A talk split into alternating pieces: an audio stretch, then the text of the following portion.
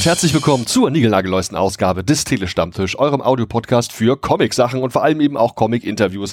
Denn wenn ihr was gemerkt habt, dann, dass hier eine Menge dieser Interviews stattfinden. Wir lesen vor allem regelmäßig aktuelle ja, Graphic Novels, kann man sagen, haben dann häufig auch die deutschsprachigen Artists dazu auch am Start.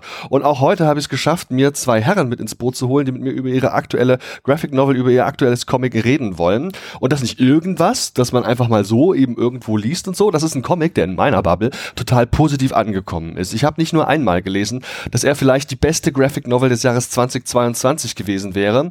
Und gerade das Artwork ist eine Sache, die sehr heraussticht. Aber es geht hier auch noch um eine Person, von der ich persönlich nahezu keine Kenntnisse vor dem Genuss dieses Buchs hatte. Und ich freue mich deswegen sehr, dass ich heute zwei Herren mit dabei habe, die sich mit mir unterhalten wollen über Stockhausen, der Mann, der vom Sirius kam. Mit an Bord sind Thomas von Steinecker und David von Bassewitz. Hallo und herzlich willkommen. Hallo, hallo. Moin, moin, hallo. Hallo Jungs, Mann, ich freue mich tierisch, dass ihr euch die Zeit genommen habt, heute mit mir und ja letztlich auch für das Publikum vom Telestammtisch ein bisschen über Stockhausen zu sprechen. Erstmal Dankeschön. Ja, große Freude, vielen Dank. Ihr seid jetzt gerade übers Internet zugeschaltet und wenn ich richtig geguckt habe, dann seid ihr auch wirklich richtig weit auseinander entfernt lokalisiert. Der eine von euch sitzt in Augsburg und der andere hat es äh, nach Lübeck geschafft. Stimmt das? Ja, also ich bin tatsächlich heute in Franken unterwegs, aber okay. mein, mein Wohnort ist, ist tatsächlich Lübeck. Das heißt, heute ist die Distanz nicht ganz so groß wie sonst. Ja, nee, aber ich bin eigentlich die äh, meiste Zeit in Augsburg, weil ich nicht beruflich irgendwie unterwegs bin. Ja. Mhm. Jetzt könnte ich natürlich eure Bio hier einfach vorlesen, aber ich würde euch trotzdem bitten, euch mal ganz kurz individuell vorzustellen. Dann kommen wir natürlich auf die Details, wie ihr euch zum Beispiel kennengelernt habt. Lieber Thomas, fang du doch mal kurz an. Wer bist du eigentlich? Wer bin ich? Gute Frage. Das freut mich auch oft. Äh, und wie viele? äh, ja, Thomas von Steinecker. Eigentlich bin ich äh, Schriftsteller und schreibe vor allem Romane. Ähm, das hat sich dann irgendwann äh, zu gleichen Teilen in äh, Autor und Regisseur von Dokumentarfilmen aufgeteilt. Ähm, daneben mache ich Hörspiele und eben auch ähm, arbeite ich als Comic-Szenarist. Äh, das ist jetzt mein, meine zweite Zusammenarbeit gewesen. Genau. Dein erster Comic war ja in Zusammenarbeit mit Barbara Jelin 2017 bei Reprodukt erschienen, Der Sommer ihres Lebens. Genau. Richtig, genau. Ähm, wovon handelt der Comic? Das ist was ganz anderes, rein fiktiv. Das ist der Rückblick einer alten Frau im Altenheim auf ihr eigentlich relativ unspektakuläres Leben. Das Le äh, Leben erscheint dann erst spektakulär, wenn man, wenn man so das Alltägliche als spektakulär begreift. Und das ist eigentlich so die, der Inhalt des Comics und auch äh, die, die Mission des Comics, dass man das Alltägliche in, in all seiner Außergewöhnlichkeit begreift. Ja, sehr gut. Vielen Dank, lieber David. Vielleicht auch noch zu dir. Erzähl doch mal bitte, wer bist du? Stell dich uns bitte kurz vor. Ja, David von Wassewitz. Ähm, seit frühester Kindheit hat es mich echt äh, das Medium Comic mich äh, komplett erwischt. Das heißt, ich habe mich da wirklich unsterblich äh, verliebt in dieses Medium und äh, habe das auch wirklich mein ganzes Leben lang verfolgt. Also wirklich Zeichnen, Malen trainiert. Äh, dann habe ich ähm, nach, der, nach der Schule äh, einen Schlenker zur Filmwissenschaft gemacht äh, und dann in Würzburg Illustration studiert und habe das dann auch wirklich jahrelang äh, beruflich äh, gemacht, ja, also für Agenturen gearbeitet, für, für Verlage, für große Zeitungen und Zeitschriften, Wissenschaftsmagazine weltweit und so weiter. Und habe aber nebenbei immer ja an der an meinem Comic-Tätigkeit äh, weiter gefeilt ähm, bis ich dann für eine, eine Graphic Novel machen durfte mit dem Autor Per Meter zusammen. Äh, und jetzt eben vor sieben Jahren äh, kam Thomas auf mich zu und meinte, Mensch, hast du nicht Lust, eine Graphic Novel über Karl Stockhausen zu machen? Und diese Lust hatte ich. Genau, der Rest ist Geschichte, ja. Und hast du auch als Kind schon Comics gelesen und genossen? Ja, absolut. Also wirklich von, von ganz früh an. Äh, wir hatten hier eine sehr gute Stadtbücherei. Äh, da gab es wirklich äh, Regalmeter, franco-belgische Comics. Es war ein Traum. Also wirklich von ganz früh an äh, war ich äh, großer Comic-Fan. Ja. Wir wollen uns ja heute auch unterhalten natürlich über euer gemeinsames Werk, euer gemeinsames Baby, wovon jetzt ja der erste Teil entschieden ist. Da auch mal, sag ich mal, Applaus und herzlichen Glückwunsch, dass ihr auch offiziell Teil 1 draufschreibt. Andere machen das erst auf der allerletzten Seite und man wundert sich, warum es einfach vorbei ist. Und ich möchte auf jeden Fall eigentlich auch erstmal wissen, wie ihr euch überhaupt kennengelernt habt. Ne, du hast gemeint, sieben Jahre hast du jetzt, habt ihr jetzt dran gearbeitet. Wer den Comic kennt, der weiß auch, dass Thomas eine besondere Geschichte auch verbindet mit Stockhausen. Vielleicht könnt ihr uns mal erzählen, wie ihr euch kennengelernt habt und wie es dann auch zur initialen Idee kam, den Comic so umzusetzen. Ähm, vielleicht fange ich da mal an, David. Ist es okay? Unbedingt, ja.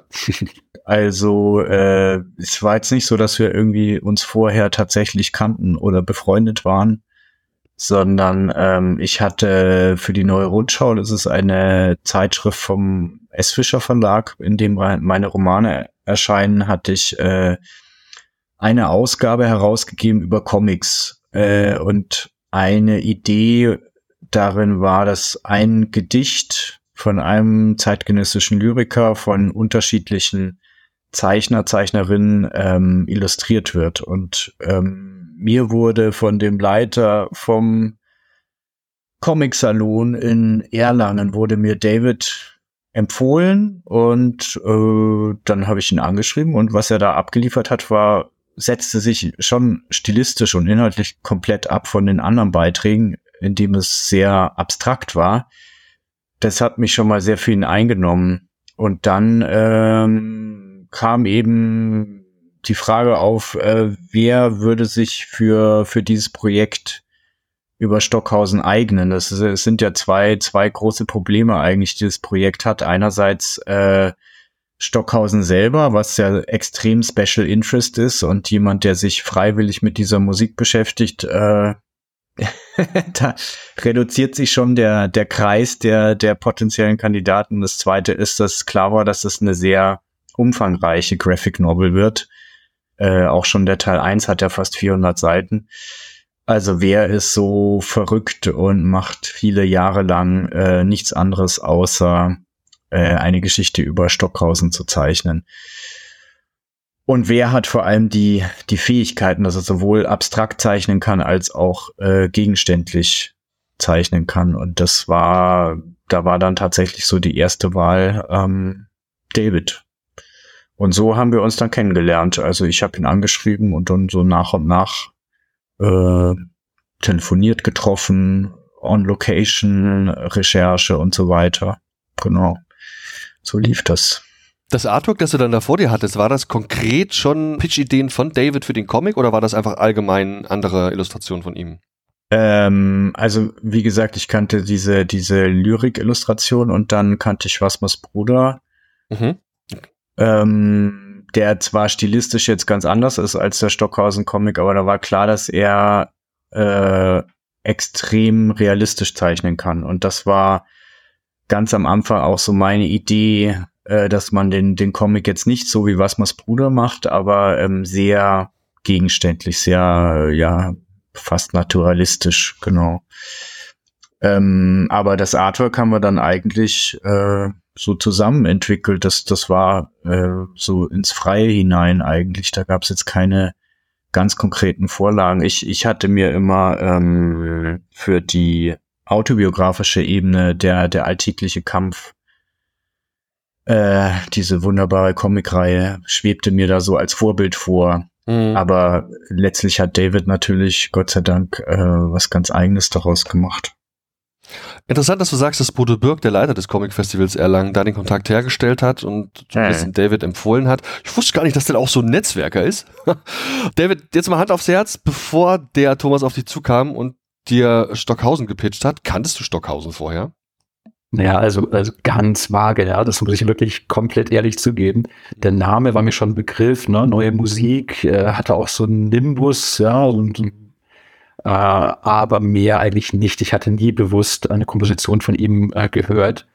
Und äh, ich finde sowas sehr toll, wenn ich, äh, das ist ja gerade der große Spaß an meinem Beruf hier, Illustrator und äh, Comiczeichner, dass ich hier mit Themen in Berührung komme, mit denen ich sonst nie in Berührung gekommen wäre wahrscheinlich äh, und mich da an ganz andere Welten und Erfahrungswelten, Arbeitswelten einarbeiten darf und äh, mich damit beschäftigen darf. Äh, und äh, da, deswegen, ja, Stockhausen, aha, okay, super, weiß ich überhaupt nichts drüber. Äh, mhm. klasse, da kann ich jetzt mal richtig einsteigen und ähm, mal richtig in diese Welt, in diesen Mikrokosmos eintauchen. Uh, und das ist halt toll, ne? wenn man seine Comfortzone mal so ein bisschen verlassen kann und uh, was ganz Neues erfahren kann. Aber tatsächlich, das war meine erste Begegnung dann uh, mit, mit Stockhausen bewusst, ja. Ich stelle mir das gleich auch im doppelten Sinne als eine besondere Herausforderung vor, da auch irgendwie eine, sage ich mal, ein Design für zu finden, Designsprache, mit der man genau diese Dinge alle abdecken kann. Wir haben zuletzt durchaus verschiedene Künstlerbiografien aus dem Musikbereich gehabt, auch im Graphic Novel Bereich. Da kann ich mich erinnern an was, was ich hier ähm, gelesen hatte von Aro Per zum Beispiel. Das ist auch ein eher experimenteller Komponist gewesen. Da gibt es aus Osteuropa eine tolle Graphic Novel, die es nach Deutschland geschafft hat. Wir haben jetzt im Beethoven-Jahr natürlich Sachen zu Beethoven gehabt oder natürlich auch ein bisschen was Aktuelleres. Da ist ein David Bowie auch bei Karl Carlsen mit dabei und viele weitere Biografien, die dort entstanden sind. Vielleicht könnt ihr aus eurer Sicht auch nochmal schildern, was ist für euch die Herausforderung gewesen, da eine Biografie zu machen? Und ist es vielleicht auch noch eine besondere Herausforderung gewesen, das da eben über Stockhausen zu machen? Dann da mit einer klassischen Herangehensweise ranzugehen, hätte ja vermutlich nicht funktioniert. Ja, das, das absolut, ne? Das sagst du völlig richtig. Also erstmal haben wir ja ganz viele äh, Erzählebenen, ja, ganz viele Layer, also allein schon diese ähm, Zeitebenen, die verschiedenen, also Thomas Biografie, dann Stockhausens Biografie, äh, die man ja auch irgendwie stilistisch voneinander trennen muss, äh, finde ich, um, um das eben jeweils zur vollen Wirkung kommen zu lassen. Und ähm, ja, da geht schon los. Dann eben auch äh, dieses, diese Layer der, der Kompositionen selber, ja, dieser musikalischen Erfahrung, ob es jetzt äh, Thomas deine Erfahrungen eben mit Popmusik auch sind und so weiter, na, und dann eben die, die ähm, Auseinandersetzung mit Stockhausens Musik. Ja, und das ähm, ist ja auch der große Spaß äh, gewesen, ja, für, für, für uns, äh, dass man da wirklich dann mal probieren kann, hey, wie kann man das denn äh, so in verschiedene Stilrichtungen übersetzen und dann aber auch trotzdem noch so ein, ähm, ich sag mal, so einen guten Lesefluss und so ein so eine, äh, ja, so eine Homogenität herzustellen, ne? dass es wirklich aus einem Guss äh, eine Geschichte ergibt. Das war dann die große Herausforderung und die, die große, der große Spaß daran. Ja, ich glaube, ich glaube, das Spannende von meiner Seite aus war auch, äh, dass, dass Stockhausen, da, dass er 1928 geboren ist und 2007 gestorben, seine ganze Lebensgeschichte ist wie so eine, wie so ein Panorama des 20. Jahrhunderts und da so richtig äh, in die, in die Volle, ins Volle zu gehen, aus, aus dem Vollen zu schöpfen und auch die Weltreisen, die er gemacht hat, äh, visuell nachzuvollziehen. Die 60er Jahre, die 50er Jahre, der, der Zweite Weltkrieg und alles, was, was der Mann noch in seinem Leben erlebt hat, das, äh, das alles sozusagen in, in Breitbild abzubilden, das, das war natürlich auch eine große Herausforderung, aber auch ein großer Spaß. Und das zweite, was David auch schon gesagt hat, die, wie, wie, wie zeichnet man Musik? Das ist natürlich immer äh, die Quadratur des Kreises. Ne? Da haben wir viel drüber diskutiert an dem Punkt auch nochmal fürs Publikum noch ein paar Worte gern auch zu Stockhausen selbst. Wer den Comic liest, der kriegt schnell mit, okay, es geht natürlich vor allem um ihn, Karl-Heinz Stockhausen, seine Arbeit und vor allem sein Leben und vieles mehr, aber es geht eben auch in dieser zweiten Ebene, von der der David bereits gesprochen hat, ja auch um deine Beziehung zu ihm oder zumindest wie du ihn in jungen Jahren wahrgenommen hast. Vielleicht magst du uns mal kurz, lieber Thomas, mit eigenen Worten auch sowohl die Frage beantworten, wovon handelt eigentlich der Comic und natürlich dann gleichzeitig auch, wer war eigentlich Stockhausen, für alle, die ihn nicht kennen sollten. Ja, wovon, wovon handelt der Comic? Äh, das ist, sind zwei Parallelgeschichten. Das ist meine, meine Kindheit mit 12, 1989 äh, in der Oberpfalz, in einem winzigen Dorf an der tschechoslowakischen Grenze. Äh, wie ich zum ersten Mal durch meinen äh, kulturbeflissenen Vater die Musik von Stockhausen kennenlerne und äh, Cliffhanger am Ende des ersten Bandes dann äh, zu einem Konzert fahre, wo er selber ist und ihn dort persönlich kennenlerne. Ähm, das ist der eine äh, Erzählstrang. Der zweite Erzählstrang ist parallel dazu äh, Stockhausens Geschichte. Ähm, wie gesagt, ein Kind des Zweiten Weltkriegs, der da unvorstellbar grausame Dinge erlebt hat und mit 16 vollweise war. Und dann in den 50er Jahren äh, eigentlich die elektronische Musik erfunden hat. Also all das, was wir heute an, an Klängen äh, hören, ähm, Synthesizer oder auch äh, jetzt in den Apps, äh, geht letztlich auf, auf ihn und seine Erfindungen zurück. Und das Spannende ist, dass es diese Musik halt damals noch überhaupt nicht gab. Also es ist nicht nur äh, die Art, die, äh, die Musik zu komponieren, sondern auch das, das Material selber, dass man mit diesen technischen Geräten, die gar nicht dafür vorgesehen waren, äh, diese Art von Musik macht und in einer unglaublich mühseligen Arbeit das alles herstellt. Ähm, dass diese Geschichte und dann wie Stockhausen selber zu so einer Art Star wurde. Das ist jetzt äh, vielleicht bisschen zu zu hoch gegriffen, weil man immer, äh, man muss auch irgendwie äh, die ähm, äh, alles alles so ein bisschen runterkochen. Äh, diese Skandal, die es damals gab um die Musik. Aber er wurde eben von den Beatles gehört, er wurde aufs Plattencover der, des Sgt. Pepper Albums gesetzt und immer wenn man in den 60er oder Anfang der 70er Jahre Rockstars gefragt hat, die was auf sich hielten, äh, haben sie gesagt, Stockhausen war der, der größte Einfluss für mich. Damit konnte man natürlich auch Eindruck schinden und das zeigt auch, dass Stockhausen war damals eben der Inbegriff der innovativen Avantgarde-Musik.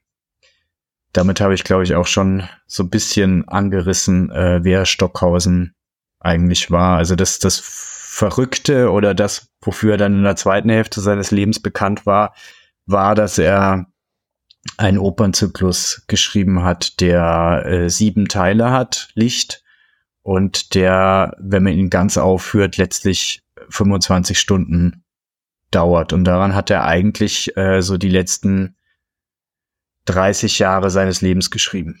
Also ein Mann mit ho hohen Ansprüchen scheinbar auch an sich selbst, auch an seine Musik, der auch, und das kommt im Comic ziemlich deutlich raus, sich mit normaler Musik, normalen Leuten, sag ich mal, gar nicht so abgibt und zufrieden gibt, der immer auch wirklich hohe Ansprüche an diverse Dinge in seinem Leben gestellt hat, zumindest das ist mein Eindruck nach äh, Sichtung des Comics, ist aber auch zum einen, wie mir scheint, ähm, das wird auch regelmäßig im Comic so kommentiert, ein schöner Mann gewesen, stimmt das?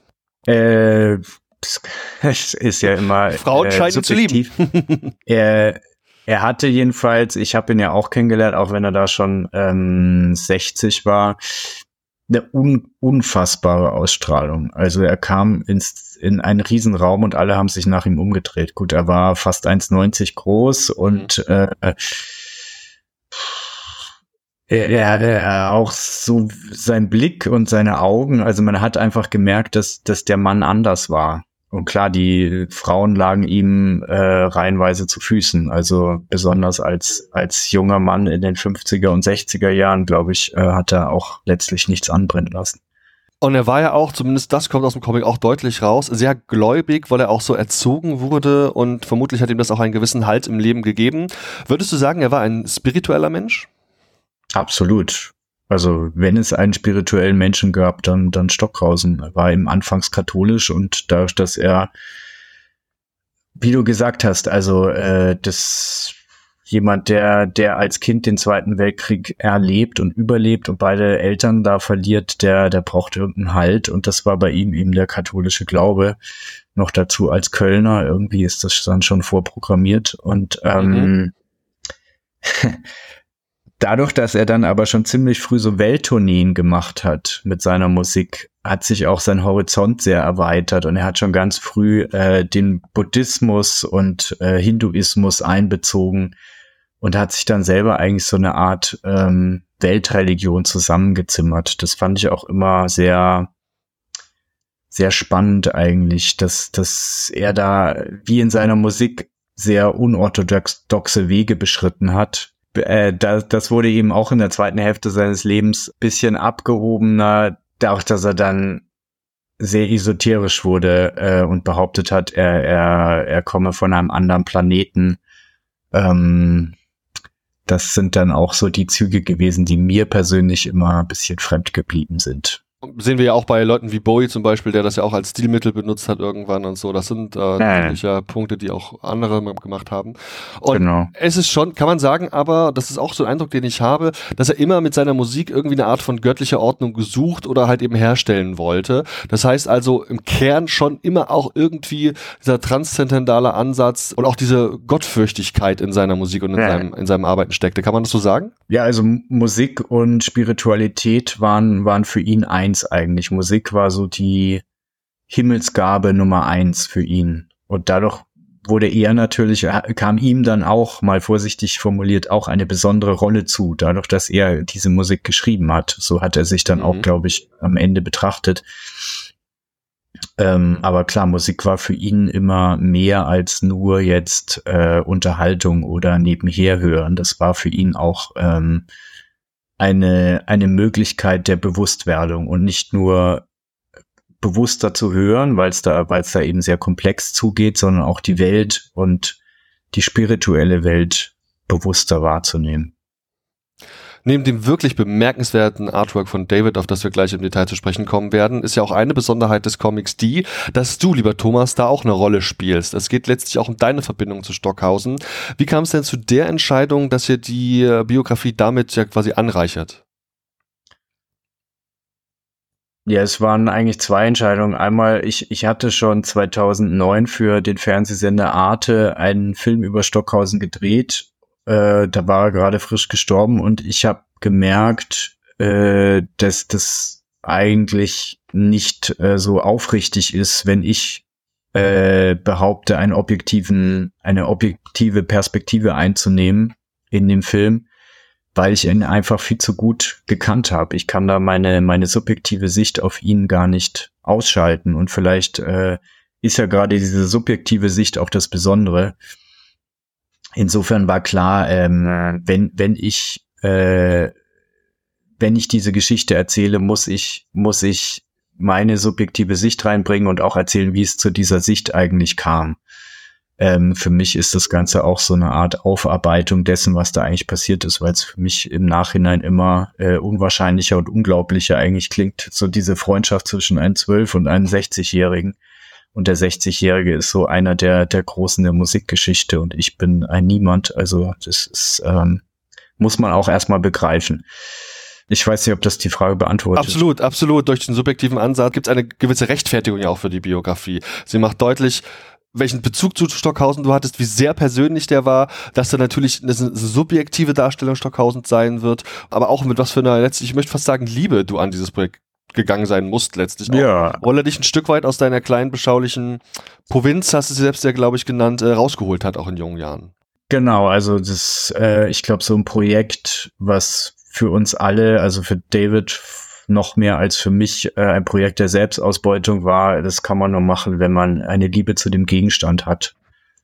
Und ja. die äh, ist auf jeden Fall vorhanden. Und ähm, ich glaube, das, das, das Zweite ist, warum diese Perspektive auch dann im Nachhinein für mich so stimmig erschien, war, dass das Buch natürlich dem der Geschichte, die es erzählt, äh, auch so eine Art Einführung in das Ganze sein möchte. Also möchte auch natürlich die Begeisterung, die ich als Kind für die Musik hatte, möchte es, möchte, möchte, möchte diese Begeisterung nachvollziehbar machen und auch andere damit anstecken. Und mhm. das geht natürlich viel einfacher, wenn man eine Identifikationsfigur hat, die auch äh, so ein bisschen äh, die Fragen stellt, die man sich als normaler Mensch stellt, wenn man diese Musik hört. Äh, was soll das? was steckt da eigentlich dahinter? Ist das nur Chaos oder warum schreibt jemand solche Musik? Es kann ich auch, ja. So diese, diese klassischen Fragen, die man immer an, an moderne Kunst eigentlich hat ob es jetzt Musik oder, oder Malerei ist. Und die stelle ich mir als Kind natürlich auch und bin dann aber auch kindlich von Dingen begeistert, äh, von denen vielleicht Musikwissenschaftler nicht begeistert sind, nämlich dieser Science-Fiction-Handlung von den, von den Opern zum Beispiel, die mich sehr an Star Wars als Kind erinnert hat. Ähm, also dieses Identifikationsangebot des, des Kindes, des kindlichen Blicks, das hat auch eine große Rolle gespielt. Lieber David, jetzt haben wir schon gelernt, du hast für die nicht ganz 400 Seiten, die der Komiker in der Summe auch ähm, beinhaltet, hat, habt ihr sieben Jahre dran gearbeitet. Lass doch mal ein bisschen konkret auch auf den Schaffensprozess zu sprechen kommen. Vor sieben Jahren ungefähr, oder nicht vor mehr als sieben Jahren, habt ihr dann erstmalig quasi diesen Kontakt gehabt. Du hast dich scheinbar mit Stockhausen beschäftigt und rausbekommen, wer das ist und was er gemacht hat. Vielleicht kannst du mal so ein bisschen diesen Prozess beschreiben und dann schließt sich ja unmittelbar eigentlich die nächste Frage an. Wenn das Band eins von mehreren ist, brauchen, müssen wir auf die zweiten auch wieder sieben Jahre warten. Das sind Fragen, die ich mir auf die schnelle Stelle. Erzähl mal, wie war denn der Schaffensprozess von der ersten, ja, vom ersten Teil von Stockhausen, der Mann, der vom Sirius kam? Ja, also es ging los, dass Thomas mir erste Skizzen gezeigt hat, äh, seine Szenarios, also Textskizzen in diesem Fall. Und äh, ich mir dann schon überlegt habe, ah, okay, ja, also wie, wie kann ich das umsetzen? Denn bei mir ist es so, ich äh, bin jetzt niemand, der einen Stil hat und eine Technik und sagt, okay, äh, damit mache ich jetzt alle meine Projekte, sondern ich bin eigentlich äh, eher jemand, der sagt, okay, ich habe hier ein Projekt, wie äh, oder eine Geschichte, wie kann ich denn dieses Projekt, diese Geschichte möglichst äh, effektiv erzählen? Also ich versuche dann wirklich eine Technik und einen Stil zu finden, der genau diese Geschichte erzählt, äh, so gut es geht, also optimal einfach. Und äh, das heißt, es ist immer erstmal eine Suche, ne? Also ich setze mich erstmal mit den Inhalten auseinander. Äh, genau, wer war Stockhausen? Wie war sein Leben? Ich lese mich dann ein. Äh, zum Beispiel hier die, die Biografie von Mary Bauermeister. Ne? Ich hänge im Triolengitter, wo, wo es eben um, den, ähm, um das Zusammenleben mit Karnat Stockhausen ging.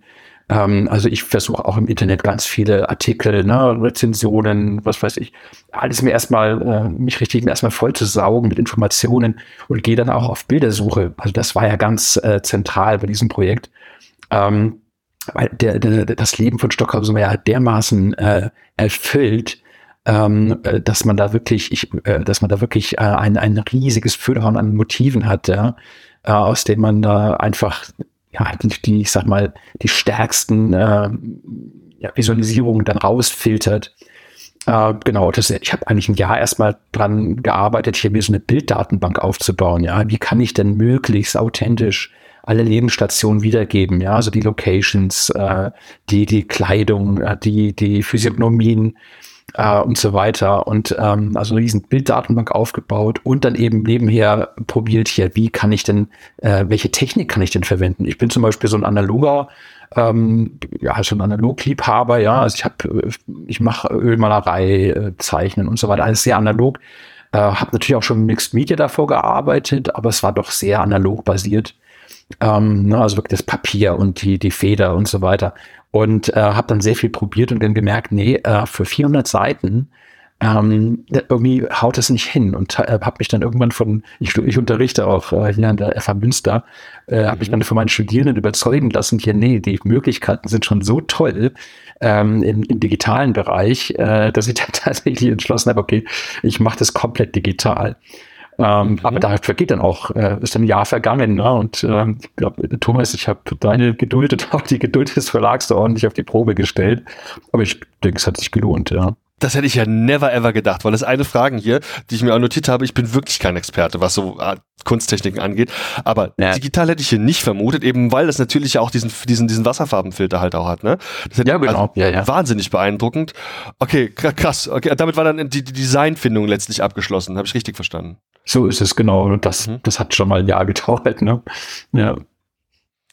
Ja, und wie war das dann? Du warst dann im ständigen Austausch mit dem Thomas und hast dann äh, seine Geschichte durchgegangen oder hat er dir das Storyboard geliefert? Erzähl mal, wie ging es denn dann weiter? Ja, also äh, Thomas, man muss sich sein Szenario auch wirklich äh, wie ein, ein, Drehbuch vorstellen. Ne? Also mit wirklich ganz, äh, bei dir, Thomas, ist ja wirklich sehr exakt, ne? sehr exakte Vorgaben. Äh, was ist die Location? Was sehen wir? Ähm, und dann eben die, die Dialoge und so weiter. Also ich hatte schon sehr, sehr genaue ähm, Angaben von, von Thomas, mit denen ich mich dann auseinandersetzen konnte. Und ich konnte mich dann total auf diese Visualisierung ähm, konzentrieren. Ja, also wie kann ich das wirklich inszenieren, wirklich auch ein schöner Lesefluss entsteht, ja, damit auch eben so ein Sog entsteht, so eine Immersion. Uh, und ich konnte mich dann eben darauf konzentrieren, eben die verschiedenen Zeitepochen dann einfach möglichst stimmig ähm, äh, in, in Motiven zu verdichten, ja, ob das dann eben äh, hier der Volksempfänger ist äh, in, in Stockhausens Kindheit oder dann die Masters of the Universe Spielzeuge äh, in den 80ern, ne, solche Sachen. Ähm, genau, dann äh, ging das hin und her. Ne? Ich meine, auch dann, das, äh, Thomas Szenario war ja auch noch im Fluss, da hat, äh, hat er auch noch wirklich dran entwickelt. Parallel haben wir dann quasi an unseren, äh, an unseren, in unseren Feldern, in unseren Bereichen gearbeitet äh, und uns auch so ein bisschen die Bälle hin und her geworfen. Ne? Ich habe ihm natürlich dann die Studien gezeigt, die ich dann erstmal mir mit, mit Tusche und, und Kaffee, ich war ganz, ganz obsessiv äh, beschäftigt mit Kaffee damals hier und, und Sepia-Tusche. Ähm, und dann haben wir uns das hin und her geschickt, ne? Und dann eben äh, uns da inspiriert. Ähm, Genau, und so hat sich das immer weiter weiterentwickelt und immer mehr verfestigt. Und wo es dann richtig, äh, wo es dann richtig äh, sich, ich sag mal, konsolidiert hat oder richtig ähm, kondensiert hat, war, äh, als wir die Gelegenheit hatten, in der Elbphilharmonie in Hamburg eine Lesung abzuhalten. Ja, also der ersten 100 Seiten haben wir dann entschlossen, ja, wir machen zu 100 Seiten hier die Kindheit Stockhausens und lesen das dann in der äh, Stockhausen, äh, nee, sorry, in der Elbphilharmonie in, in Hamburg äh, mit äh, Musikbegleitung oder mit auch einem Musikanteil. Und äh, darauf haben wir dann hingearbeitet, ja. Und dann, das war dann eben hier auch die, die Gelegenheit zu sagen, okay, wir legen uns jetzt auch stilistisch wirklich fest und, ähm, und, und schlagen dann macht so einen Vlog ein, nicht? Spätestens da muss er dann auch klar gewesen sein, wie er mit dem Thema Musik umgeht. Denn das ist definitiv eine der Besonderheiten von so Biografien, insbesondere von Musikern und hier auch im Speziellen von so Komponisten. Denn wir haben ja letztlich hier einen Comic in der Hand. Der Comic, das ist ein Medium komplett ohne akustische Ebene. Das heißt also dem Publikum hier irgendwie zu vermitteln, was da geschieht, was vielleicht auch das Besondere ist, was dieser Künstler, in dem Fall Stockhausen, uns präsentiert. Da musstet ihr euch überlegen, wie setzt ihr da an, wie, wie wollt ihr das umsetzen? Und du hast da verschiedene Ansätze gefunden gefunden. Das sind zum einen ähm, das Thema Farbe, also wann ist eine Musik in Blau oder in Rot dargestellt und natürlich auch die, sag ich mal, Symbolisierungen davon, es nicht, wie man es sonst bezeichnen würde, wie du diese Musik darstellst, ähm, wenn ich es richtig interpretiere. Ich, ich hau jetzt mal eine Interpretation raus und du kannst mich dann korrigieren. Blau ist letztlich ähm, tendenziell eher schon bekannte, mainstreamigere Musik. Rot ist tendenziell alles eher experimentelle. Das sind also so Symbole, die wir im Panel sehen, über die Figuren, in den Ohren der Figuren, hinter den Figuren, also überall querbeet verteilt. Und ähm, das ist hier nicht durch so konkrete, also zumindest Regel, im Regelfall nicht durch konkrete Noten auch gezeigt wird. Das interpretiere ich so, dass wir das, diese Musik hier letztlich wahrnehmen Unternehmen durch die Ohren des jungen Thomas. Der junge Thomas war damals durchaus schon in der Lage, ein Klavier zu bedienen und wusste, was die C-Dur ist, konnte auch diverse Sachen dazu machen und hatte auch die Biografie von Stockhausen gelesen, kannte also diverse auch, sage ich mal, Fachbegriffe. Aber was das im Detail ist und dieses Gesamtverständnis der Musik hatte er vielleicht damals noch nicht gehabt. Und so interpretiere ich auch eine gewisse, sagen wir mal, Wirrheit in der Darstellung, eine gewisse expressionistische Darstellung, so rum, eine expressionistische Darstellung der Musik. Das ist mein Interpretationsansatz. Was meinst du dazu? Ähm, super, also besser kann man es ja gar nicht sagen, großartig. Äh, was du jetzt ganz toll rausgearbeitet hast und was ich wirklich instinktiv eigentlich so intuitiv gemacht habe und was mir jetzt erst klar wird, so in, in, in äh, ausformuliert, ähm, dass wirklich teilweise diese Musik dann eben, äh, wie du sagst, so ein bisschen nebulös bleibt, ne, äh, abstrakt bleibt und, und teilweise dann eben Elemente sich so richtig rausschälen und konkret werden. Äh, also mein Hörerlebnis äh, von Stockhausen ist eben ähnlich, weil ich zum Beispiel äh, musikalisch gar nicht ausgebildet bin und mhm. vieles einfach da in, ja, mir verschlossen bleibt, ja. Ähm, tatsächlich sind auch ganz viele, äh, ich sag mal, Techniken zusammengeflossen. Also einmal habe ich mich von äh, Stockhausens ähm, Partituren inspirieren lassen, die ja wirklich hm. unglaublich ästhetisch sind. Das sind wirklich ganz äh, interessante äh, grafische Kunstwerke für sich schon. Ähm, und dann noch, äh, äh, ja, habe ich mich von den, diesem surrealistischen, automatischen Schreibprozess ne, so ein bisschen inspirieren lassen. So einfach mal die, die Musik sich anhören und dann einfach die Hand mit der mit dem Stift fließen lassen ne, und in die Zeichnung fließen lassen. Und das äh, ist dann so zusammengeflossen ne, zu, dieser, zu dieser Konkretisierung dann. Was ja auch drin steckt, und das hat der Thomas ja auch schon gesagt, die sind ja ganz viele, auch wirklich unzählige, man müsste sie eigentlich mal zählen. Ich will nicht unbedingt von Easter Eggs sprechen, aber einfach popkulturelle Referenzen. Ja, Das erste, was ins Auge sticht, ist schon die allererste Seite. Hier sehen wir auch, hier sind Leute am Werk, die haben schon mal einen Comic gelesen und wissen, was das ist. Hier ist eine eindeutige Asterix-Obelix-Referenz drin, gleich auf der ersten Seite. Aber es zieht sich eigentlich durch den kompletten Comic durch. Wir haben natürlich auch, weil wir ja popkulturell auch die 80er sind es dann in dem Fall, ein bisschen einordnen müssen. Da haben wir natürlich Star Trek, da haben wir den die Master of the Universe Figuren. Da haben wir aber auch dieses sehr bekannte Bild irgendwann, wo diverse Musiker auf einem Bild zu sehen sind. Irgendwo da ist Stockhausen auch mit drin, die Beatles im Vordergrund. Ich glaube, das war ein Plattencover oder so der Beatles. Ähm, berichtigt mich, wenn ihr das da äh, besser wisst. Also es steckt ja wirklich voll mit zeitgeschichtlichen, vor allem auch popkulturellen Referenzen. Hattest du da freie Hand, was du da einbaust, David? Ähm, habt ihr das in Rücksprache gemacht? Erzähl mal, wie lief das?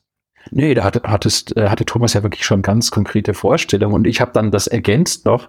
Äh, das war ja auch so der große, die große Freude für mich, ne? als ich ähm, das Szenario zum ersten Mal auch gelesen habe. So, ich habe mich da in ganz vielen Dingen eben auch wiedererkannt mit meiner Erfahrungswelt äh, und mit meinen äh, den ein, popkulturellen Einflüssen, die ich dann so hatte. Äh, und wenn man genau hinguckt, dann wird man auch drei Fragezeichen-Kassetten entdecken und, mhm. und Tui Puh-Kassette und so weiter. Äh, und äh, nee, also wir haben uns da ergänzt, aber äh, das hattest du ja schon sehr genau im Szenario schon ähm, äh, äh, ja, ähm, detailliert im äh, Thomas. Und ich habe das dann wirklich sehr dankbar und mit viel Freude umgesetzt und dann eben mit meinen äh, kleinen ähm, Erfahrungen noch ergänzt. Mhm. Thomas, wie ist es denn gewesen? Du hast dann vermutlich immer mal wieder, also regelmäßig, die vorläufigen Seiten vom David bekommen. Und da sind ja wirklich viele Sachen dabei, die sind wahnsinnig überraschend. Also wenn ich jetzt mal ein Beispiel rausnehmen möchte, das ist dieser tragische, traumatisierende Moment des Todes der Mutter zum Beispiel. Ich weiß nicht, wie ausgearbeitet da deine ähm, Formulierungen waren, wie die Seite aussehen soll. Aber erzähl mal, du wurdest doch bestimmt auch regelmäßig von der Arbeit von David überrascht, oder? Ja, natürlich. Also das finde ich ja das, das Tolle am Comic, äh, was, was mich als Romanschriftsteller auch immer so begeistert. Ähm, das, wenn dann eine fertige Seite kommt, ist das wie, wie Weihnachten eigentlich. Ähm, weil klar, ich stelle mir gewisse Dinge vor, aber sie sind eben noch nicht real. Und dann diese Seiten vor sich zu haben, das ist ähm, immer wieder überwältigend. Also wirklich größtes, größtes Glücksgefühl. Und klar gab es da ganz viele Sachen, äh, die ich, die ich irgendwie aufgeschrieben habe, aber die, so genau kann man das ja gar nicht aufschreiben, äh, wie das dann gezeichnet ist, ja. Und ähm, ich glaube, so diese, das, was, was David gerade vorhin erzählt hat, mit der, mit der gemeinsamen mit den gemeinsamen Kindheitserfahrungen, dass das es, es, es war einfach eine, eine ideale Ergänzung, weil wir, ohne dass wir es wussten, äh, glaube ich, uns in, in ähnlichen Kreisen bewegt haben und ähnliche Vorlieben hatten, auch in der, in der Popkultur. Und wenn der eine eine kleine Andeutung gemacht hat, wusste der andere schon sofort, was damit gemeint ist und hat das dankbar aufgenommen und weiterentwickelt. Ähm, ja, das äh, insofern gab es da immer wieder was Überraschendes, aber man muss vielleicht dazu sagen, es ist, es ist natürlich auch ein langer und, und komplexer Prozess gewesen. Also mhm, es ist ja. nicht nur, dass David äh, digital arbeitet, was mich auch überrascht hat und wenn man dann immer fragt, ja, wo sind denn die Originale? Darf ich die mal ja. sehen? Nee, gibt nicht, ja. Äh, äh, sondern David arbeitet ja auch achronologisch. Äh, okay. Was, was mir immer völlig, äh, völlig ein völliges Rätsel ist, weil Klar, ich überarbeite da dann das Skript ständig und es kommen neue Szenen hinzu und manche werden gestrichen, auch im Austausch mit David eben, wenn was nicht funktioniert oder wenn, wenn wir das Gefühl haben, da fehlt noch was, da muss noch was dazu oder dies, das ist jetzt zu speziell, da, das muss man irgendwie besser erklären. Aber ähm, David ja. fängt, glaube ich, so äh, immer so nach, nach Inspiration in der Mitte an oder auch mal am Ende ja. und das macht dann oft den, den Überblick, macht das sehr schwierig. Also es bleibt spannend bis, bis tatsächlich kurz vor Abgabe, wie das Ganze dann aussieht und ob es überhaupt funktioniert. Das, das, ähm, weil du gefragt hast, was das für ein Gefühl auch, wenn man die Seiten dann sieht. Hat es dich überrascht? Es hat mich bis zum, bis zur allerletzten Abgabe, kurz vor knapp, hat es mich komplett überrascht, weil nicht, nicht ganz klar war, wie das, wie das Ganze aussehen wird. Äh, dazu muss ich auch gleich was sagen. Ähm, ja. Denn äh, es ist ja so, wir haben ja hier echt fast 400 Seiten äh, Geschichte. Und äh, es ist ja so, äh, ich weiß nicht, ob euch das auffällt, jetzt auch bei Asterix oder so, die, im, die, der Zeichen entwickelt sich ja auch, auch im Laufe eines Bandes zum Beispiel. Äh, das heißt, die Zeichnungen verändern sich, ähm, entwickeln sich weiter, werden dann auch vielleicht äh, Virtuose und so weiter. Und äh, ich, was ich vermeiden wollte, ist, dass äh, ich im Prinzip am, am Anfang äh, ähm, hier einen, einen bestimmten Stil habe, der sich dann immer weiterentwickelt und am Ende habe ich ein komplett anderen, äh, komplett anderes Niveau.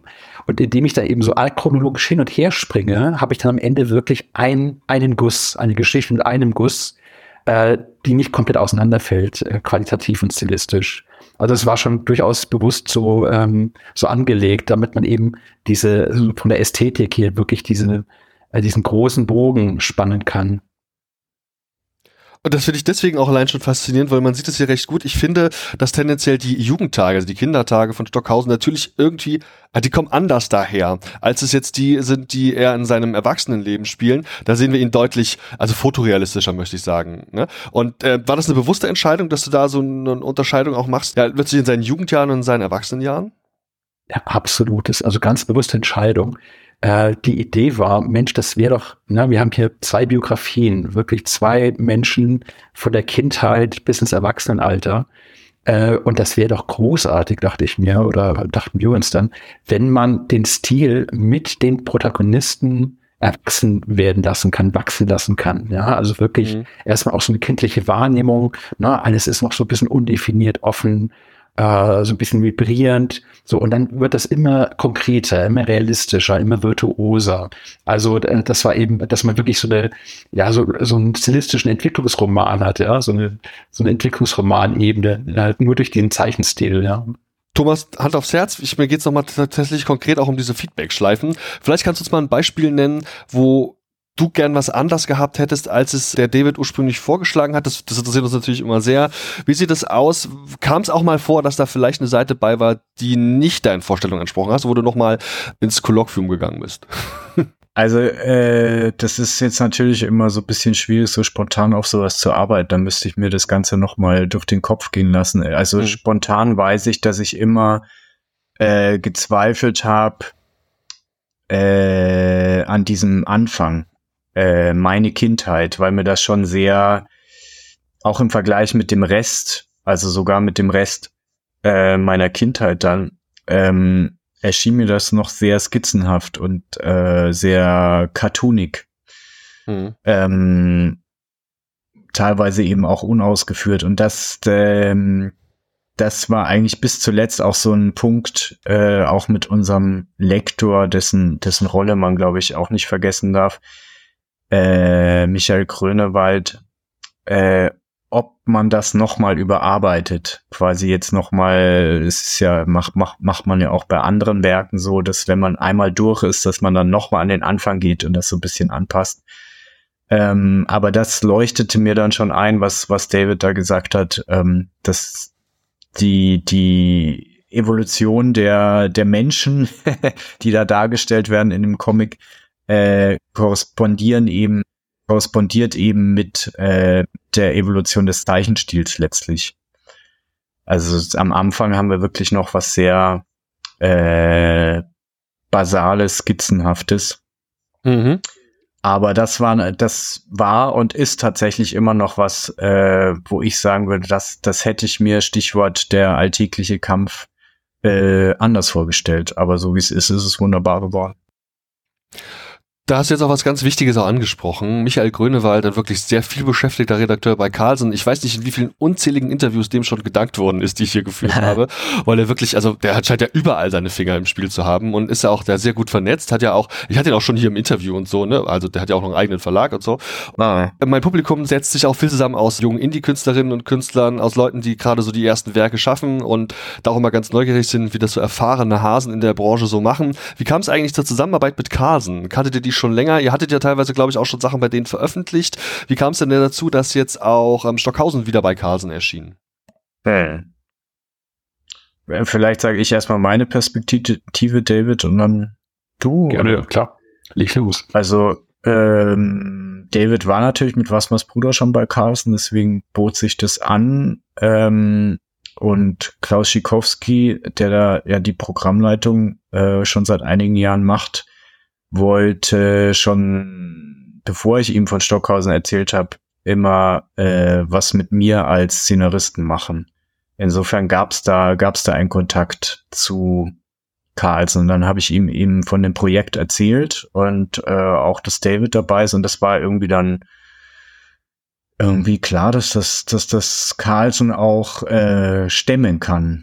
Also es ging ja auch darum, wie, wie finanziert man das? Also nicht, dass äh, Carlsen jetzt uns da so üppige Vorschüsse gezahlt hat, äh, aber die Herstellung war natürlich wahnsinnig teuer. Ja, also es ging auch darum, äh, dass ein Verlag sich dieses Buch allein von der Herstellung her leisten kann. Also nicht umsonst kostet das ja 44 Euro, weil es einfach mhm.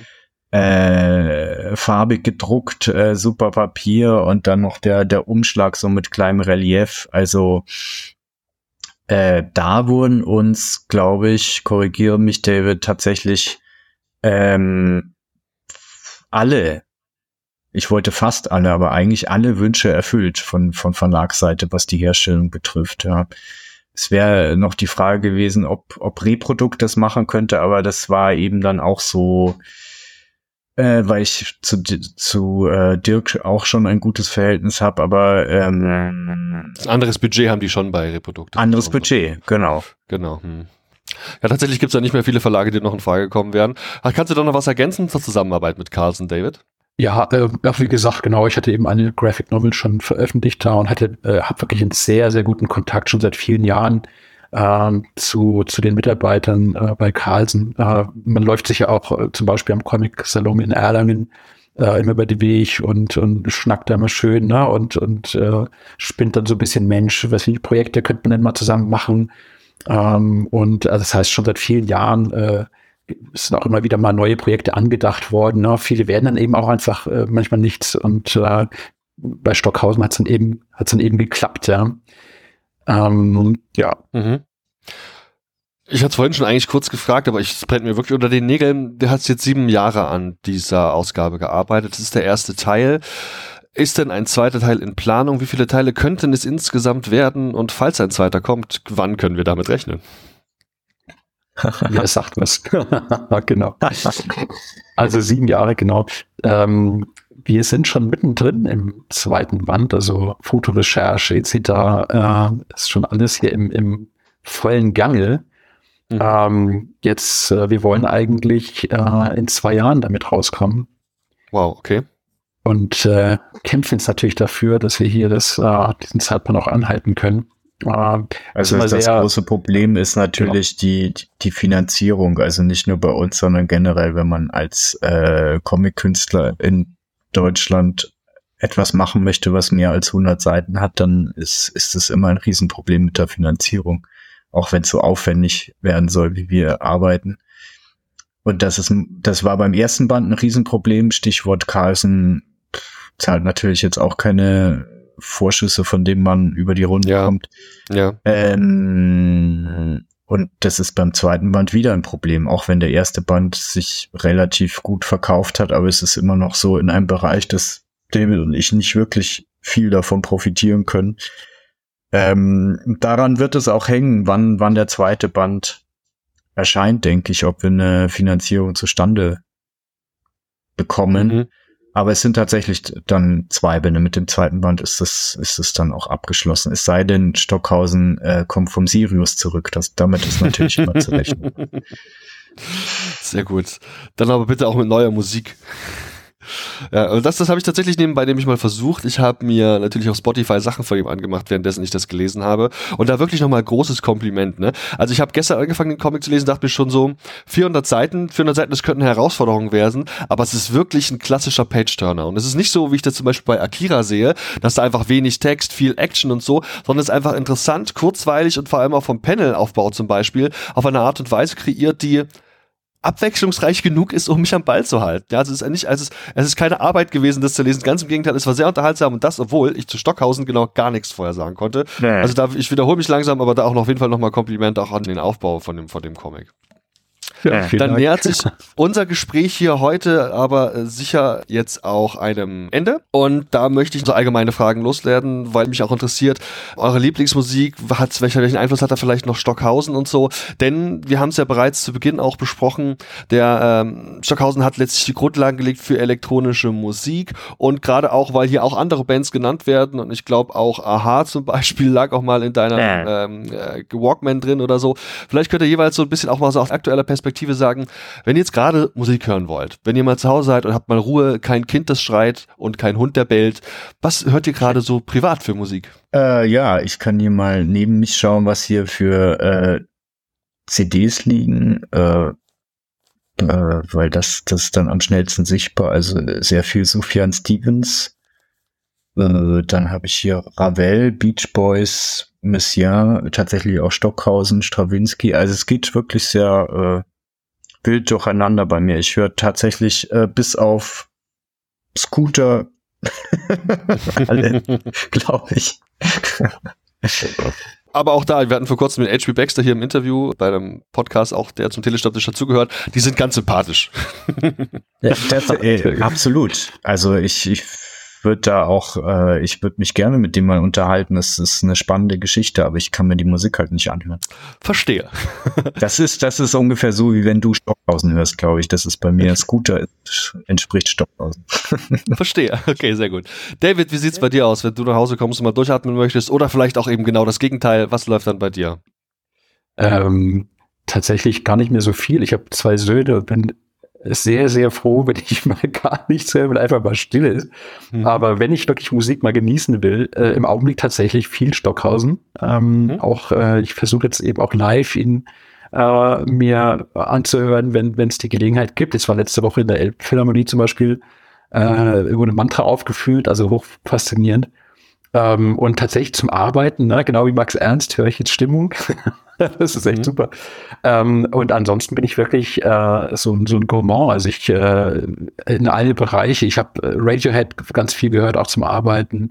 Bauhaus liebe ich sehr, ähm, Bowie, ähm, aber auch viel Klassik und so. Also ich bin da echt komplett, äh, äh, ja, ich sag mal, experimentierfreudig und spring da hin und her und freue mich an, an allen möglichen Richtungen. Ja. Sehr gut. Die letzte Frage unseres heutigen Gesprächs ist eine ganz allgemeine zu popkulturellen Empfehlungen. Ich weiß nicht, wie es euch geht, aber hin und wieder, da liest man ja doch mal vielleicht auch privat mal einen Comic, guckt mal einen Film oder hat irgendeine Serie auf Netflix gebinged. Da würde mich auf jeden Fall interessieren, ihr habt jetzt schon auch von anderen Verpflichtungen erzählt, aber gibt es irgendetwas, das ihr dem Publikum empfehlen wollt? Liegt da gerade ein Buch auf eurem Nachttisch? Wart ihr vor kurzem in der Oper, die ihr unbedingt empfehlen wollt? Oder gibt es einen Podcast, den ihr um, also uneingeschränkt auch empfehlen könnt? Erzählt mal, David, hast du da gerade irgendwas, was du uns vielleicht noch ans Herz legen möchtest? Äh, was lese ich denn gerade? Ich lese gerade eine Biografie über Albrecht Dürer. Das macht natürlich äh, große Freude. Äh, ich lese tatsächlich wieder von Marie Bauermeister. Ich hänge im Trigolengitter. Und zwar als mhm. Vorbereitung für Band 2 hier. Äh, mhm. Und die Texte von Stockhausen. Das ist eine ganz große Bereicherung.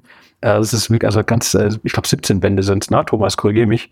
Ähm, er ist ein wirklich ganz origineller Beobachter und Denker. Also es ist wirklich ein, eine Füllhorn an Inspirationen. Äh, wie soll man das alles unterbringen, frage ich mich. Ja. Und äh, wie gesagt, das sind alles Inspirationen, die ich für den Band 2 mir gerade hier anlese. Äh, kann ich sch schwerstens empfehlen. Das ist wirklich toll. Thomas, was ist bei dir gerade aktuell? Ja, gute Frage. Es ist so vieles. Ähm, ich, ich lese tatsächlich äh, momentan mit, mit großer Begeisterung wieder Sachen von Peter Handke ähm, so aus den 80er Jahren, weil da die Sprache einfach so, so klar ist und in der, in der Durchdringung der Welt äh, durch Sprache, das, da ist er doch ziemlich, ziemlich einzigartig, ähm, trotz seiner all, all seiner Merkwürdigkeiten. Ähm, da, das war auf, ist auf jeden Fall was, was, was ich irgendwie regelmäßig ähm, mir zu Gemüte führe. Das ist aber jetzt natürlich nicht wirklich äh, Popkultur. Mhm. Kann man jetzt nicht brauchen. nee, äh, ich glaube, wir beide, äh, David und ich, wir hatten uns da neulich getroffen, auch äh, bei, bei einer Lesung und drüber gesprochen. Wir beide hören gerne diesen Podcast Augen zu äh, von Giovanni Lorenzo und ähm, Florian Ilias, wo sie über Bilder sprechen. Da sind wir wieder bei, wie lässt man Bilder entstehen, wenn man sie nicht vor sich hat. Ähm, der hat uns, glaube ich, beide sehr begeistert, dieser Podcast, ja, weil man, ja. das ist einfach so unterhaltsam, weil man merkt einfach immer, wenn zwei Menschen für etwas brennen und diese Begeisterung, die äh, Begeisterung, wenn sie aufrichtig ist, ist einfach ansteckend. Das kann ich unterschreiben. Sehen wir uns eigentlich in Leipzig auf der Buchmesse oder in München auf dem Comic Festival? Von meiner Seite beides nicht, weil ich gerade viel zu viel unterwegs bin mit mit Filmen, die ich drehe. Mhm. Und ich weiß es gar nicht tatsächlich. Äh, wenn Carlsen sagt, Mensch, komm doch mal vorbei, dann bin ich sofort an vor Ort und Stelle. Also äh, fände ich beides toll. Ja, mal gucken, ja. Sehr gerne. Lassen uns also überraschen. Sehr gut. Lieber Thomas, lieber David, es war mir eine wahre Freude mit euch heute über Stockhausen, der Mann, der vom Sirius kam, zu sprechen. Das war auch für mich super erhellend. Ich habe jetzt noch im Gespräch so viel gelernt und ich hoffe, dass dem Publikum das genauso geht. Ich danke euch vielmals auch für dieses Buch, für die Zeit, die ihr euch genommen habt, mit uns, mit mir heute über das Buch zu sprechen. Und wir, also ich persönlich freue mich einfach auch schon mega auf den zweiten Teil. Vielleicht wird das ja dann, wenn der im nächsten oder übernächsten Jahr kommt, auch in meiner Bubble wieder vielleicht die Graphic Novel des Jahres. Dankeschön, vielen Dank. Ja, vielen Dank, Mensch. Super. Vielen Dank, ciao. Ciao. Tschö. Das zweite Gespräch dieser Ausgabe widmet sich jemandem, den man eigentlich gar nicht großartig weiter vorstellen muss. Spätestens, wenn man gelegentlich mal den Comic Talk geschaut hat, weiß man, dass Heller von Sinn ein großer Fan von ihm ist.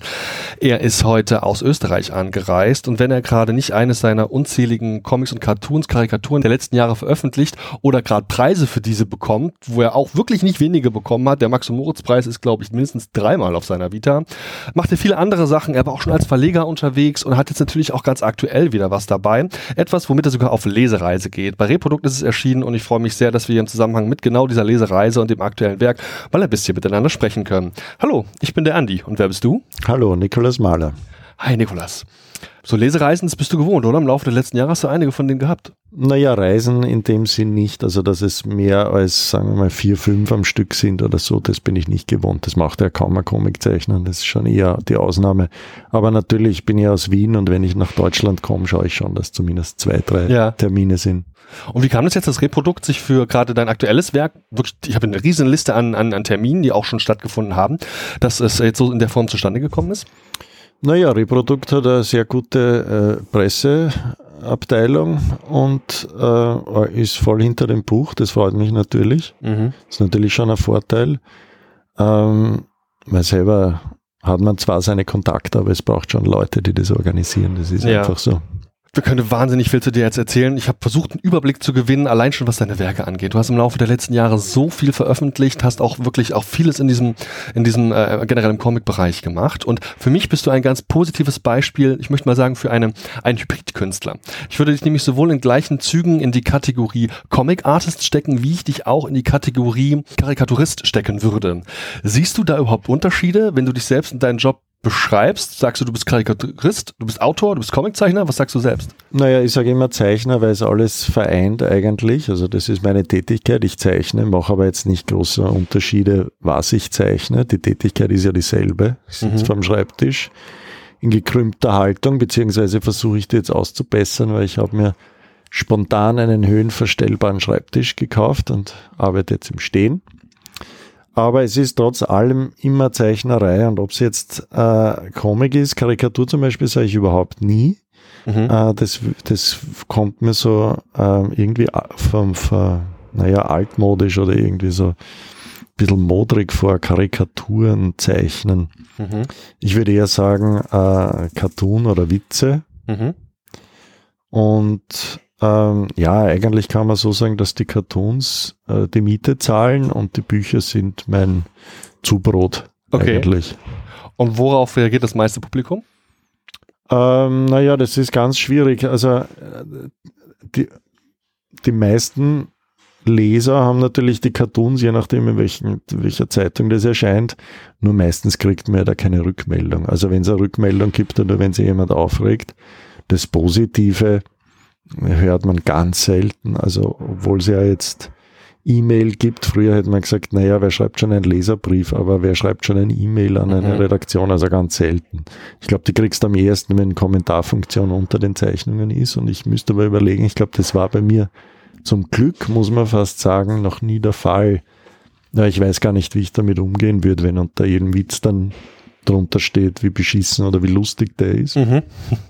Aber natürlich, in einer großen Zeitung hat man am meisten Publikum.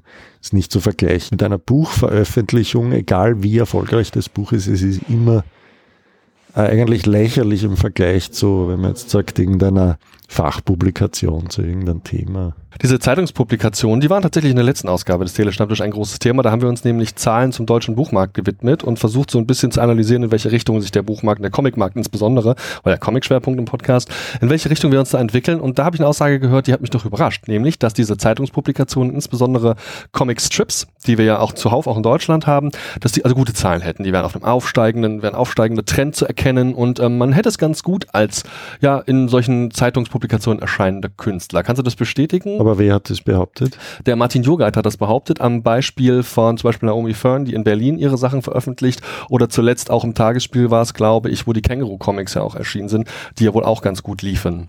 Wie sind das so deine Eindrücke? Weil ich hatte nämlich die gegenteiligen Eindrücke aus äh, von dem Leiter von der Charles M. Schulz Studios aus den Staaten bekommen. Äh, naja, das ist schwierig. Also wenn ich jetzt, ähm, ich habe natürlich viel mehr Eindrücke aus Österreich, da müsste ich jetzt aber wirklich schon sehr stark überlegen, ob es da, na gut, es gibt so äh, Strips, die ein bisschen so aktueller, politisch aktueller sind. Ähm, ja, also eine, eine aufsteigend würde ich es, also vom Gefühl her würde ich es jetzt nicht als aufsteigend mhm. empfinden, eigentlich gar nicht. Ich meine, wie kann man das auch festmachen? Man kann eigentlich nur sagen, na gut, kriegen Zeichner einen Job oder nicht. Mhm. Ob, okay. die, ob die gern okay. gesehen sind und ob die Auflagen steigen, das weiß man ja nicht. Ich würde aber eher annehmen, dass die Auflagen sinken von Zeitungen. Ja, und die paar wenigen, die es noch gibt, die können da vielleicht gut von leben, weil das, glaube ich, syndikatisiert wird, ist der Begriff, also in verschiedenen Zeitungen ja, derselbe Inhalt, ja.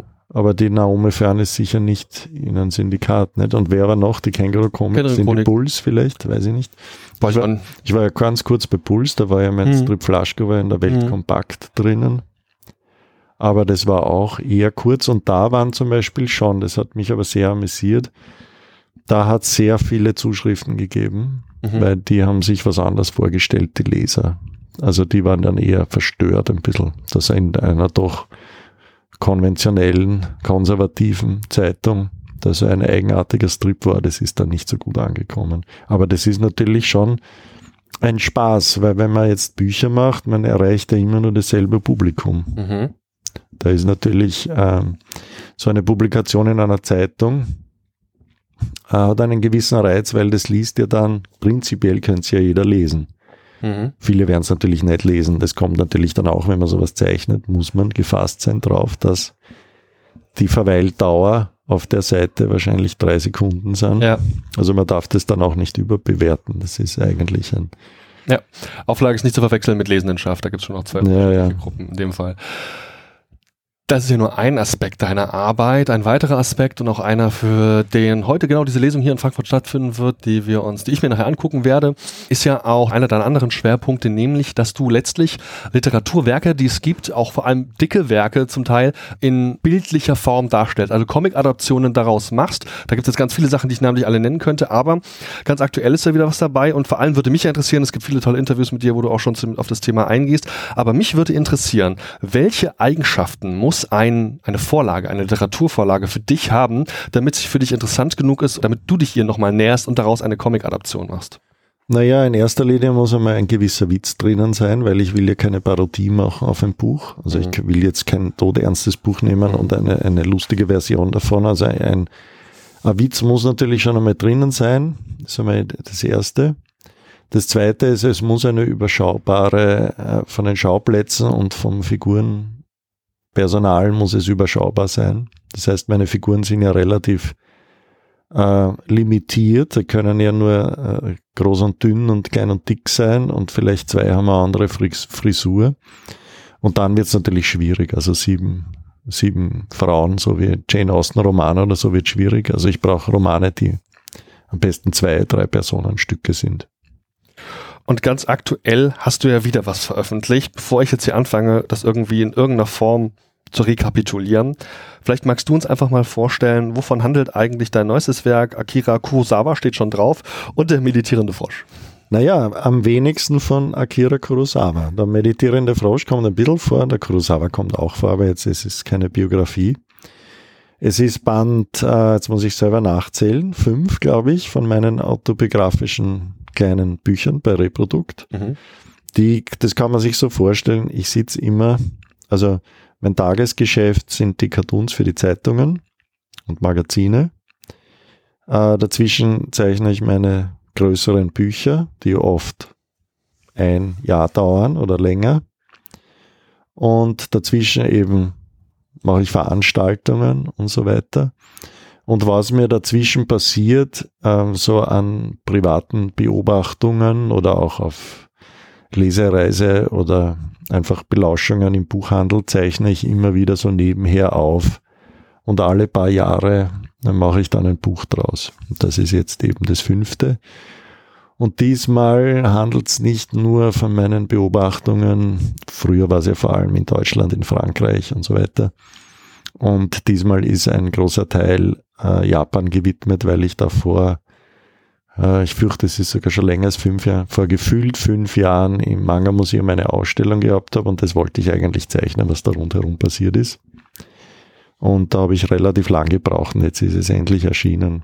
Meine Beobachtungen in Japan nehmen einen großen Teil ein das ist auch vor allem fällt mir das auf, wenn ich das gelesen habe und ich kenne in der Summe nur drei, aber immerhin Werke von dir, unter anderem noch das Ritual zum Beispiel, habe ich auch gelesen. Es ist eine gewisse Feinsinnigkeit auch für, für diese Beobachtungsgabe, die letztlich dich auszeichnet und die du auch eben schaffst, es in deine Bilder zu transportieren, diese Fein, dir deine Beobachtungen auch in, mit entsprechenden Formulierungen und obwohl eigentlich gar keine Mimik da ist, in irgendeiner Form auch durch Mimik zu präsentieren. Ich weiß nicht genau, wie du das anstellst, aber es fällt mir auf. Kriegst du dieses Feedback auch von anderen Lesern, dass sie genau diese Sachen, also deine ähm, empfindsamen Eindrücke und die Wiedergabe deren, dass die denen so auffällt, würdest du sagen, dass es eine deiner Stärken ist? Naja, die Beobachtung auf jeden Fall. Und viele sagen ja dann, sie finden es so interessant, dass mir so viele eigenartige Dinge passieren. Und das stimmt aber eigentlich gar nicht, weil mir passiert eigentlich relativ wenig. Ich glaube, dass jedem, äh, also den meisten zumindest, weitaus mehr eigenartige Dinge passieren als mir. Mhm. Ähm, nur vielleicht übersehen die das alle. Also mhm manchmal heißt es dann, ist das wirklich so passiert, das ist so absurd oder so. Und ich finde es eigentlich gar nicht so absurd. Ich meine, es war absurd genug, dass ich es überhaupt aufzeichne. Also mir ist schon aufgefallen, dass da eine Geschichte dahinter ist. Aber es sind oft, ähm, das ist ja auch ein interessanter Punkt, wenn man autobiografisch zeichnet. Ich habe ja fürs Titanic jahrelang immer ja. eine Doppelseite gezeichnet mit diesen Beobachtungen. Das war einfach klar, in jedem Heft muss eine drinnen sein und dann wird es natürlich zum Stress, weil du hast dann das Gefühl, du musst jedes Monat musst du irgendwas Bemerkenswertes oder Absurdes erleben. Und dann gehst du auf die Suche nach diesen Momenten und die passieren natürlich nie, wenn man sie sucht, sondern immer nur, wenn man sie zufällig findet. Also ich bin ja zu absurden Festivals gefahren oder irgendwo mhm. hin, wo ich mir gedacht habe, aha, also ich, wo auch immer, da werde ich eine lustige Begegnung haben. Und dann ist aber nichts passiert und ich bin nach Wien zurückgekommen, gehe ums Eck in die Buchhandlung und dann ist eine total irre Figur, die da auftritt. Oder ich habe einen Traum am nächsten Tag, ist ja, diesmal ist ja auch ein Traum drinnen wieder. Mhm. Und das sind dann halt so geschenkte Momente, die ich dann gleich zeichne.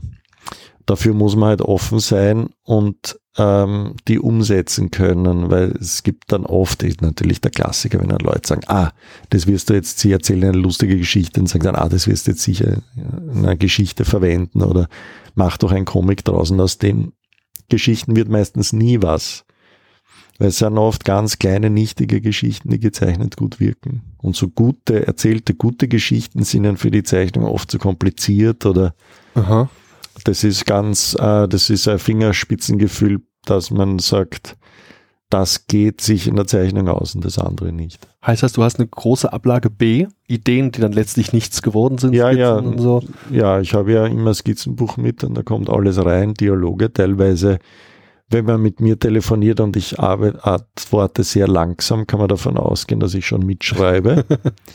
und die landen dann im Skizzenbuch, müssen aber nicht unbedingt gleich gezeichnet werden, sondern oft müssen dann, ich glaube, da sind jetzt in dem sind auch Geschichten drinnen, die schon länger der Umsetzung geharrt haben. Mhm. Oft braucht es dann noch so einen kleinen Dreh, wo man sagt, ah, jetzt weiß ich, wie das wie das funktioniert. Aber so ein großes Archiv ist natürlich das Wichtigste. Also so ein Skizzenbucharchiv, wo alles drinnen ist. Und ich bin ja auch ein großer Resteverwerter, gebe ich auch. Mhm. wenn es gute Reste sind, warum Ja. nicht? Damit ist ein Teil der Frage auch schon geklärt, die ich jetzt stellen will. Vor allem die Frage, äh, wo du letztlich arbeitest. Also ich gehe davon aus, dass das alles analoge Werke sind, die man von dir dann auch im Original unter Umständen erstehen kann und da nichts digital entsteht. Ist das richtig? Naja, es ist im Prinzip analog, aber natürlich habe ich schon äh, am Computer nachbearbeitet. Also das schon. Also ich habe jetzt früher mehr, also ich habe früher mehr Wert gelegt aufs schöne Original als jetzt. Es wird schon herummontiert, aber die Zeichnung findet am Papier statt. Montiert wird am Computer. Okay. Im Laufe der vielen Jahre, die du jetzt schon als Artist unterwegs bist und vor allem auch bei vielen Verlagen ja auch veröffentlicht hast, jetzt auf die Schnelle fallen mir ein Sukamp, Edition Moderne, Reprodukt, da werden noch andere dabei gewesen sein, die ich auf die Schnelle einfach nicht auf dem Schirm habe. Vielleicht kannst du gerade bei den drei genannten, vielleicht für uns auch mal als Lesende, als Comic-Fans, so ein bisschen auch für dich als Artist die Unterschiede mal ausmachen. Was erscheint wo und warum? Naja, das ist relativ leicht. Bei, bei Surkamp erscheinen die Literaturadaptionen, die ja oft Autoren sind aus dem Hause Surkamp. Also das ist schon einmal naheliegend, weil die haben dann die Rechte, entweder die Rechte an der Übersetzung oder überhaupt die Rechte oder es macht einfach am meisten Sinn, wenn die Werke von den Originalschriftstellern bei Surkamp erscheint, dass dann die Adaption auch bei Surkamp erscheint. Das ist relativ klar. Es hat ein paar Ausnahmen gegeben äh, dass ich eigene Stoffe, müsste ich jetzt aber echt überlegen. Es war aber wirklich die Minderheit. Meistens waren es eigentlich schon Surkamp-Titel, die dann bei Surkamp erscheinen. Bei Reprodukt war relativ klar, die autobiografischen Sachen, diese Mhm. persönlichen, schwarz-weißen Comiczeichner, Erlebnisse, das war einfach klar Reprodukt. Und Edition Moderne war ja eigentlich der erste Verlag, der, wo ich auf Deutsch veröffentlicht habe. Und die haben immer gern die Cartoons und, und eigentlich habe ich mit den Strips, Flaschko Strips ja begonnen. Das war mein erstes Buch in einem richtigen Verlag, das war Edition Moderne. Und so hat sich das jetzt dann aufgeteilt. Das sind die drei wichtigsten aktuell. Ja, eigentlich schon, ja. Okay. Jetzt hast du wirklich einige Jahre auch schon die Comic-Szene insbesondere auch wahrgenommen, dass diverse unzählige Festivals besucht. Allein was ich da, das glaube ich, Fumetto heißt es, glaube ich, hast du von geschwärmt in der Presseinterview, das ich gelesen habe die Tage. Da du jetzt auch so ein Stück weit den Blick von außen hast, nämlich als Österreicher auf verschiedene europäische Comic-Szenen. Was würdest du sagen, hat sich in den letzten Jahren so in der Comic-Szene gewandelt? Ich will nur so ein paar Schlagworte in den Raum werfen, um da vielleicht eine Einordnung treffen zu können. Du wirst ständig zum Thema Graphic Novel gefragt. Also was ist jetzt der Unterschied zu einem Comic? Das war vor zehn Jahren schon ein Thema, das ist heute noch ein Thema und wird auch in zehn Jahren vermutlich nochmal eine Frage sein.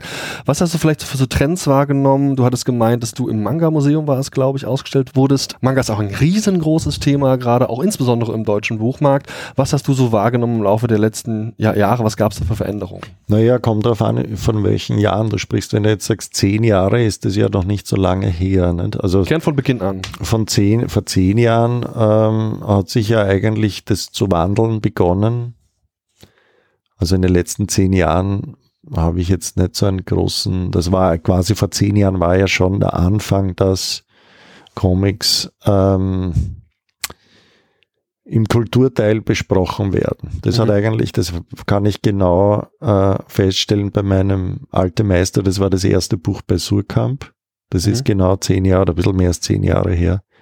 Und das war eigentlich der Anfang, wo ich gemerkt habe, aha, ein Comicbuch kann wirklich flächendeckend im Kulturteil besprochen werden. Ich glaube, wenn man, wenn, vielleicht kann man so in die Vergangenheit von jetzt anfangen, zurück eher schon. Vor 15 Jahren sind meine Bücher auch schon bei Reprodukt erschienen, zum Beispiel, also bei guten deutschen Verlagen. Da hat man aber zumindest in Österreich noch keine Kritik bekommen. Da haben immer wieder Journalisten versucht, eine Comic-Kritik unterzubringen, wo dann teilweise, der hat dann, einer hat gesagt, der hat schon geschrieben, und das ist dann im Chronikteil erschienen, weil sich die Kulturredaktion geweigert hat, einen Comic da reinzunehmen, weil das Mhm. ist kulturell nicht wertvoll. Das war so vor 15 Jahren. Vor 20 Jahren, ähm, das war, wie ich richtig angefangen habe, bei Edition Moderne Bücher zu machen, da hat es eigentlich, mir kommt vor, im Netz mehr Kritiken gegeben. Das kommt mir vor, dass das eher abgenommen hat. Also da hat man dann, wenn man auf der Suche war, ist zu dem Buch, was erschienen hat, also comicforum.de, glaube ich, hat das Mhm, geheißen. gibt's, ja. Oder gibt's noch? Gibt's noch, ja.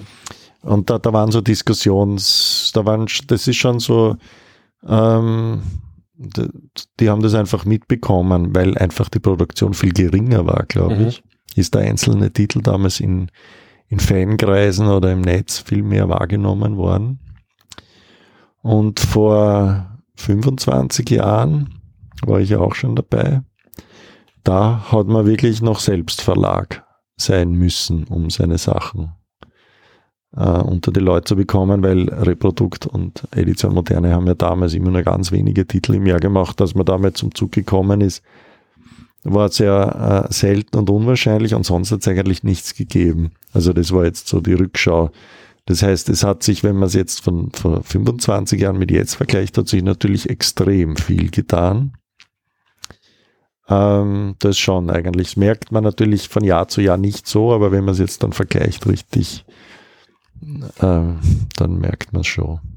Ist ja auch letztlich eine, in deinem Fall eine Karriere der Professionalisierung letztlich, ne, inklusive des Einstieges in den Verlagsmarkt, überhaupt eine Zusammenarbeit mit dem Verlag. Wir haben ja auch heute noch tatsächlich sogar wieder einen Trend zum Self-Publishing in einem gewissen Rahmen. Viele, gerade kleine äh, Artists, gehen wieder diesen Weg und gerade weil der, auch wenn der Blick in die in die Glaskugel immer ein schwieriger ist, also in die Zukunft zu gucken und ein bisschen zu spekulieren, was in den, ersten, in den nächsten Jahren noch so passieren wird.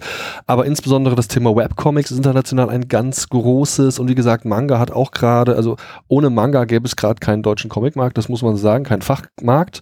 Wenn du spekulieren müsstest, wie sieht es in, in den nächsten zehn Jahren aus? Naja, in den nächsten zehn Jahren ist eine gute Frage. Ich würde mal schätzen, also das, das Interessante wird ja die, die Menge an Produktion. Also das kann ich jetzt nicht abschätzen. Ich habe ja in Frankreich, weil ich habe ja einen, einen Verlag in Frankreich, der eigentlich die meisten meiner Bücher gemacht hat, also mehr als die Deutschen, ähm, schon seit 20 Jahren. Und das war ein Verlag, an dem hat man es richtig mitbekommen. Es war eigentlich ein mittelgroßer Verlag, ein kleiner bis mittelgroßer Verlag, der dann einen Hit gehabt hat, Persepolis. Mhm. Da haben sie dann eine Million Stück verkauft, dann waren sie auf einmal ein, ein na immer noch ein mittelgroßer, kein großer, aber mittelgroßer Verlag. Und andere große Verlage sind eingestiegen und haben erkannt das Potenzial und haben selber so Komikreihen gemacht und da war die Zeichner auch extrem gut bezahlt. Das hat dann äh, ein bisschen zu so einer Überproduktion geführt. Das war damals in Frankreich ein großes Thema.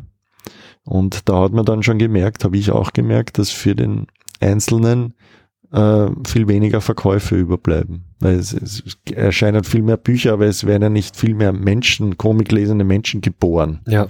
Das heißt, und die haben auch nur eine begrenzte finanzielle Möglichkeit und so. Das heißt, je mehr Bücher erscheinen, desto weniger müssen sie eigentlich verkaufen. Und das ist ja der Aspekt, den kann ich noch nicht so richtig abschätzen. Bis jetzt wäre es mir noch nicht so aufgefallen. Ich glaube, es geht immer noch in Richtung Überproduktion. Da nehme ich ja auch, da bin ich ja auch fleißig dabei. Ist natürlich ähm, schwierig, weil einerseits will man ja Bücher produzieren, andererseits, wenn es so viele gibt, äh, irgendwann einmal muss es eigentlich dann aufhören und das weiß ich noch nicht, wann das sein wird, aber das ist absehbar und ich schätze mal, wenn es dann nicht mehr so viele gibt, werden die dann immer mehr in Richtung Luxusprodukt gehen, glaube ich. Das heißt, es wird weniger Bücher geben, teurere Bücher, schöner produzierte Bücher. Ähm, das glaube ich schon. Und die logische Folge, so wie du sagst, es gibt den Trend zum Self-Publishing, die logische Folge, die Gegenbewegung wäre dann eigentlich, dass es die teuren, schönen, großen Bücher bei den Großverlagen gibt. Mhm. Und das ist dann die, als Gegenbewegung die, die 100er, 200er, 300er Auflagen selbst Publishing gibt. Das kann ich mir gut vorstellen. Und das ist teilweise auch, weil die die Verträge für junge Zeichner oft am Buchmarkt ja nicht so berauschend sind. Absolut, ja. Absolut. Ist Self-Publishing eigentlich gar kein schlechter Weg. Man muss das natürlich alles mitdenken, was das alles bedeutet, dass man einfach alles selber machen muss und zur Post gehen muss und so. Aber ähm, es ist im Prinzip Mailordern selbst Verlag ist äh, kein schlechter Weg, würde ich eigentlich jedem empfehlen. Zum Ende unseres Gesprächs möchte ich gerne noch die Fragen aus der Community mit einbringen, denn ich habe mir erlaubt, relativ kurzfristig in zwei Chatgruppen der Comic Cookies einfach mal die ähm, quasi das Publikum, die das hören, zu fragen, ob die dir irgendwelche Fragen stellen möchten. Und tatsächlich habe ich da von Andreas und Leger Legende nennt er sich, verschiedene Fragen bekommen und die würde ich gerne einfach mal an dich weiterreichen. Eine konkrete Frage vom Michael. Hast du bei der Bewerbung an der Kunsthochschule, wer sich mit dir beschäftigt, weiß, dass du ursprünglich an der Kunsthochschule nicht genommen wurdest, schon deinen heutigen Strich präsentiert in der Form oder war das was ganz anderes? Na, das war noch ein konventionellerer Funny-Comic-Stil, würde ich sagen. Mhm. Also ich verstehe es eigentlich rückblickend auch. Ansatzweise. Ja. wieso, sie, wieso sie da nicht zugebissen haben. Es war schon sehr kommerziell, also viel kommerzieller kann man sagen. Ebenso fragt er noch, ihn würde eine Gesamtausgabe sämtlicher Comics von dir interessieren. Das wird ja dann, glaube ich, ziemlich viel und das müssten viele Bände werden. Wäre das für dich vorstellbar? Naja, das geht schon deswegen nicht, weil ich ja von, äh, was ist das Kleinste? Also wirklich, ich habe fast fingernagelgroße Mini-Leporellos bis A6-Hefte, Mittelformate bis zu Alben das ist einfach vom Format her schwierig. Mhm. Ich weiß nicht, ob mhm. man da aufblasen will, nicht mit viel Weiß rundherum. Ich bin ja eigentlich schon ein Verfechter von diesen kleinen Büchlein und kleinen Comics und so und gar, gar nicht so sehr von dem, von dem großen, schweren Ding. Aber natürlich, wenn jetzt ein Millionär kommt und sagt, er macht die Gesamtausgabe, dann lasse ich es zu. Und die letzte Frage von der Community, und wir hatten das auch in Teilen schon angeschnitten, du bist ja auf diversen Comicmärkten weltweit vertreten, man kann dich auf vielen Märkten kaufen. Was machen für dich die Unterschiede vom amerikanischen und franco-belgischen und deutschen Markt aus? Und wie passt da der japanische Markt ins Bild? Wie kommen die Märkte, Märkte mit der Krise zurecht? Das waren drei Fragen auf einmal, vielleicht kannst du da nochmal eine Einordnung Naja, vornehmen. schwierig mit dem Markt hat man ja als Autor relativ also da hat man ja sehr wenig Einblick. Ich meine, beim Französischen ist es schon so, es gibt einen großen Markt, man hat äh, eine, eigentlich eine große Präsentationsfläche für Comics, viel mehr als jetzt im deutschsprachigen, also wenn es jetzt zum FNAC ist oder so, da hast du eine riesen äh, Auswahl an Comics. Der, der Haken ist natürlich, dass es eben so viel gibt, dass alles, was nicht total gut vermarktbarer Mainstream ist, ist dann äh, eine Nische. Mhm aber immerhin gibt es auch eine Nische. Also es ist Platz, wenn es einen großen Markt gibt, gibt es immer Platz auch für eine Nische. Aber natürlich für den Einzelnen bleibt nicht viel über. Aber es gibt natürlich äh, Top-Stars, die auch aus meiner Generation oder sogar jünger und, und aus dem gleichen Umfeld kommen, die auch unglaubliche äh, Mengen an Büchern verkaufen. Mhm. Und das macht natürlich auch den Unterschied, weil die Bücher tatsächlich gleichwertig mit Romanen zum Beispiel. Also es war jetzt in Frankreich diese vom Christophe Blain, diese Energie, äh, Welt ohne, weiß jetzt nicht mehr, wie es heißt, äh, bei Reprodukt erschienen. So ein Sachbuchcomic? Ein Sachbuchcomic ja, den habe ich gelesen, war, war, durchgeblättert. War das meistverkaufte Buch in Frankreich. Also, ah, ja. ja, also auch äh, Romane inkludiert. Mhm. Also da weiß man schon, das muss ja auch im Buchhandel ganz anders präsentiert sein, dass sowas überhaupt passiert. Es geht natürlich auch ums Thema, aber das ist im deutschen Markt überhaupt nicht möglich. Was den amerikanischen Markt betrifft, war ich ja da mal vor zehn Jahren oder so kurz präsent. Die haben ja ganz wenige Übersetzungen immer gebracht und haben dann angefangen, äh, deutschsprachige auch zu übersetzen, unter anderem mich. Mhm.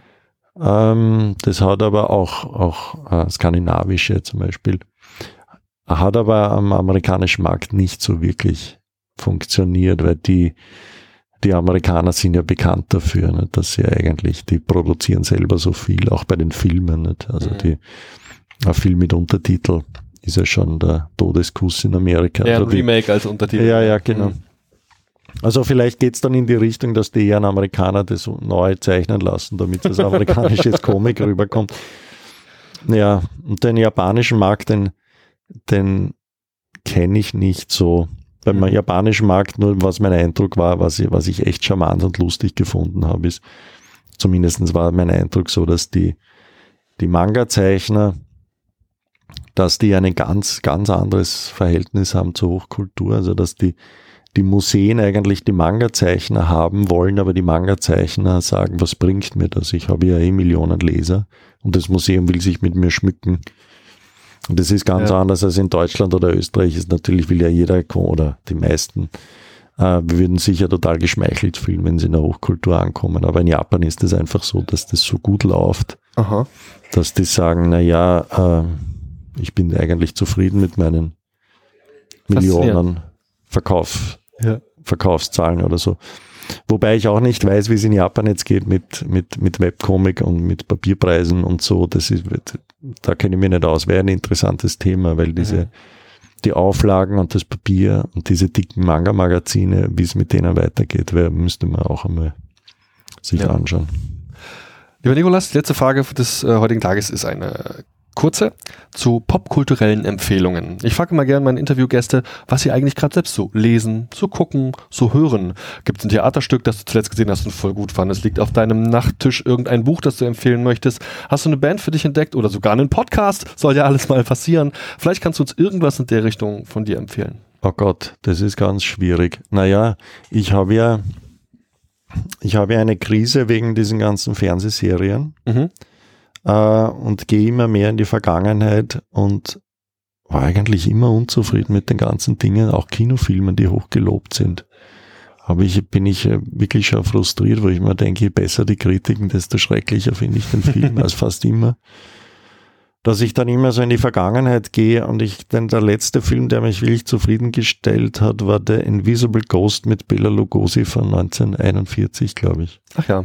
Der wahrscheinlich kein besonders guter Film ist, aber ich habe ihn einfach äh, herrlich amüsant gefunden. Und vor allem dauert nur 65 Minuten. Wunderbar. Perfekt, das ist schnell vorbei. naja, das ist schon immer mein Problem mit den Neu allen, alles was neu ist. Drei Stunden auf geht's. Ja, das ist alles, alles immer so ausge, ausgewälzt und äh, im Endeffekt aber dann eigentlich nicht besonders befriedigend. Und deswegen gehe ich wahrscheinlich dann gerne in die Vergangenheit, wo die Filme nur 65 Minuten dauert haben und da war aber viel drinnen und man, es gibt keine Länge, es ist alles sehr ökonomisch, also auch billig der Film natürlich. Mhm.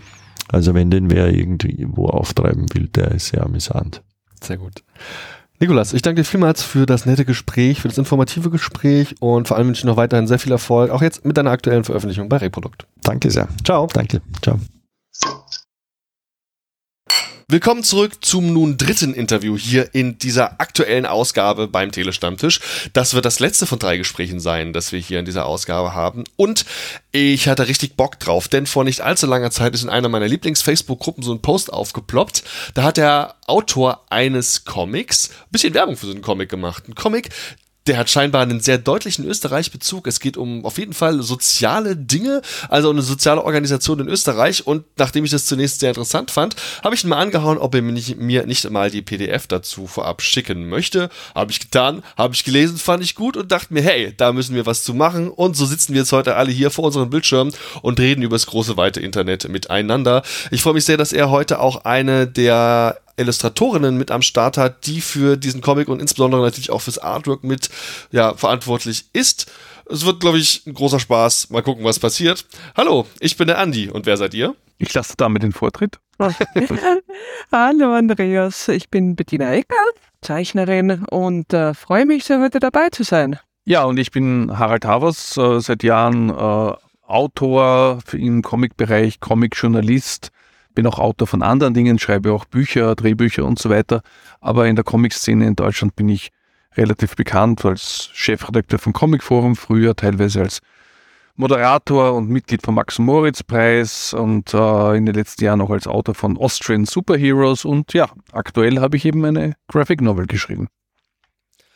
Super.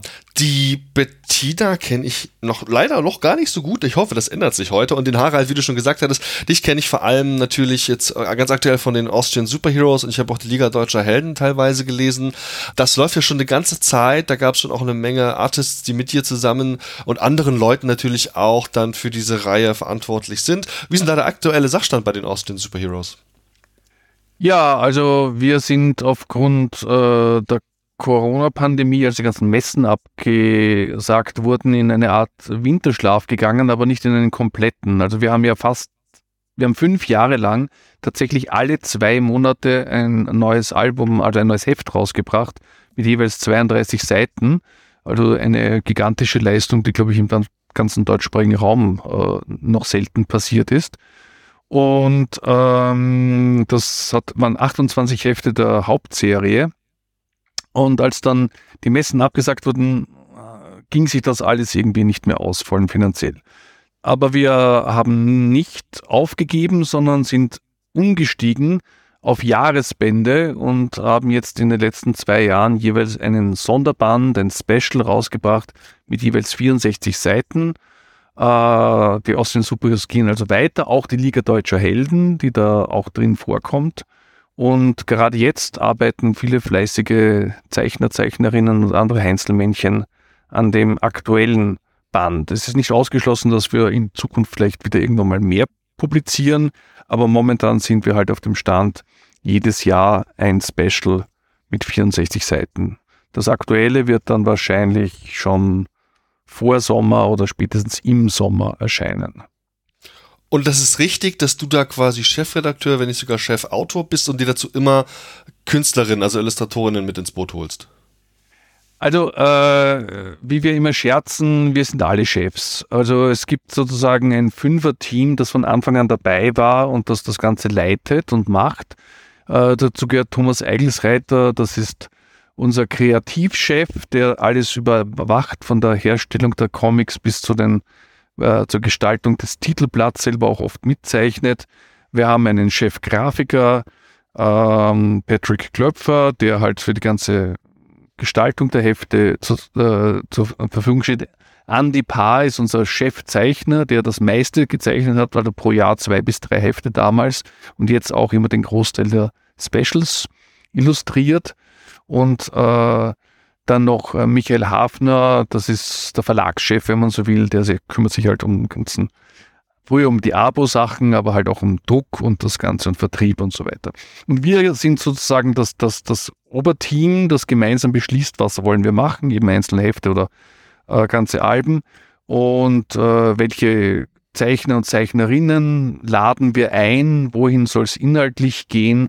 Und die konkrete Auswahl der Zeichner und die Kommunikation mit den Zeichnern passiert dann halt zwischen, ähm, zwischen Thomas und mir.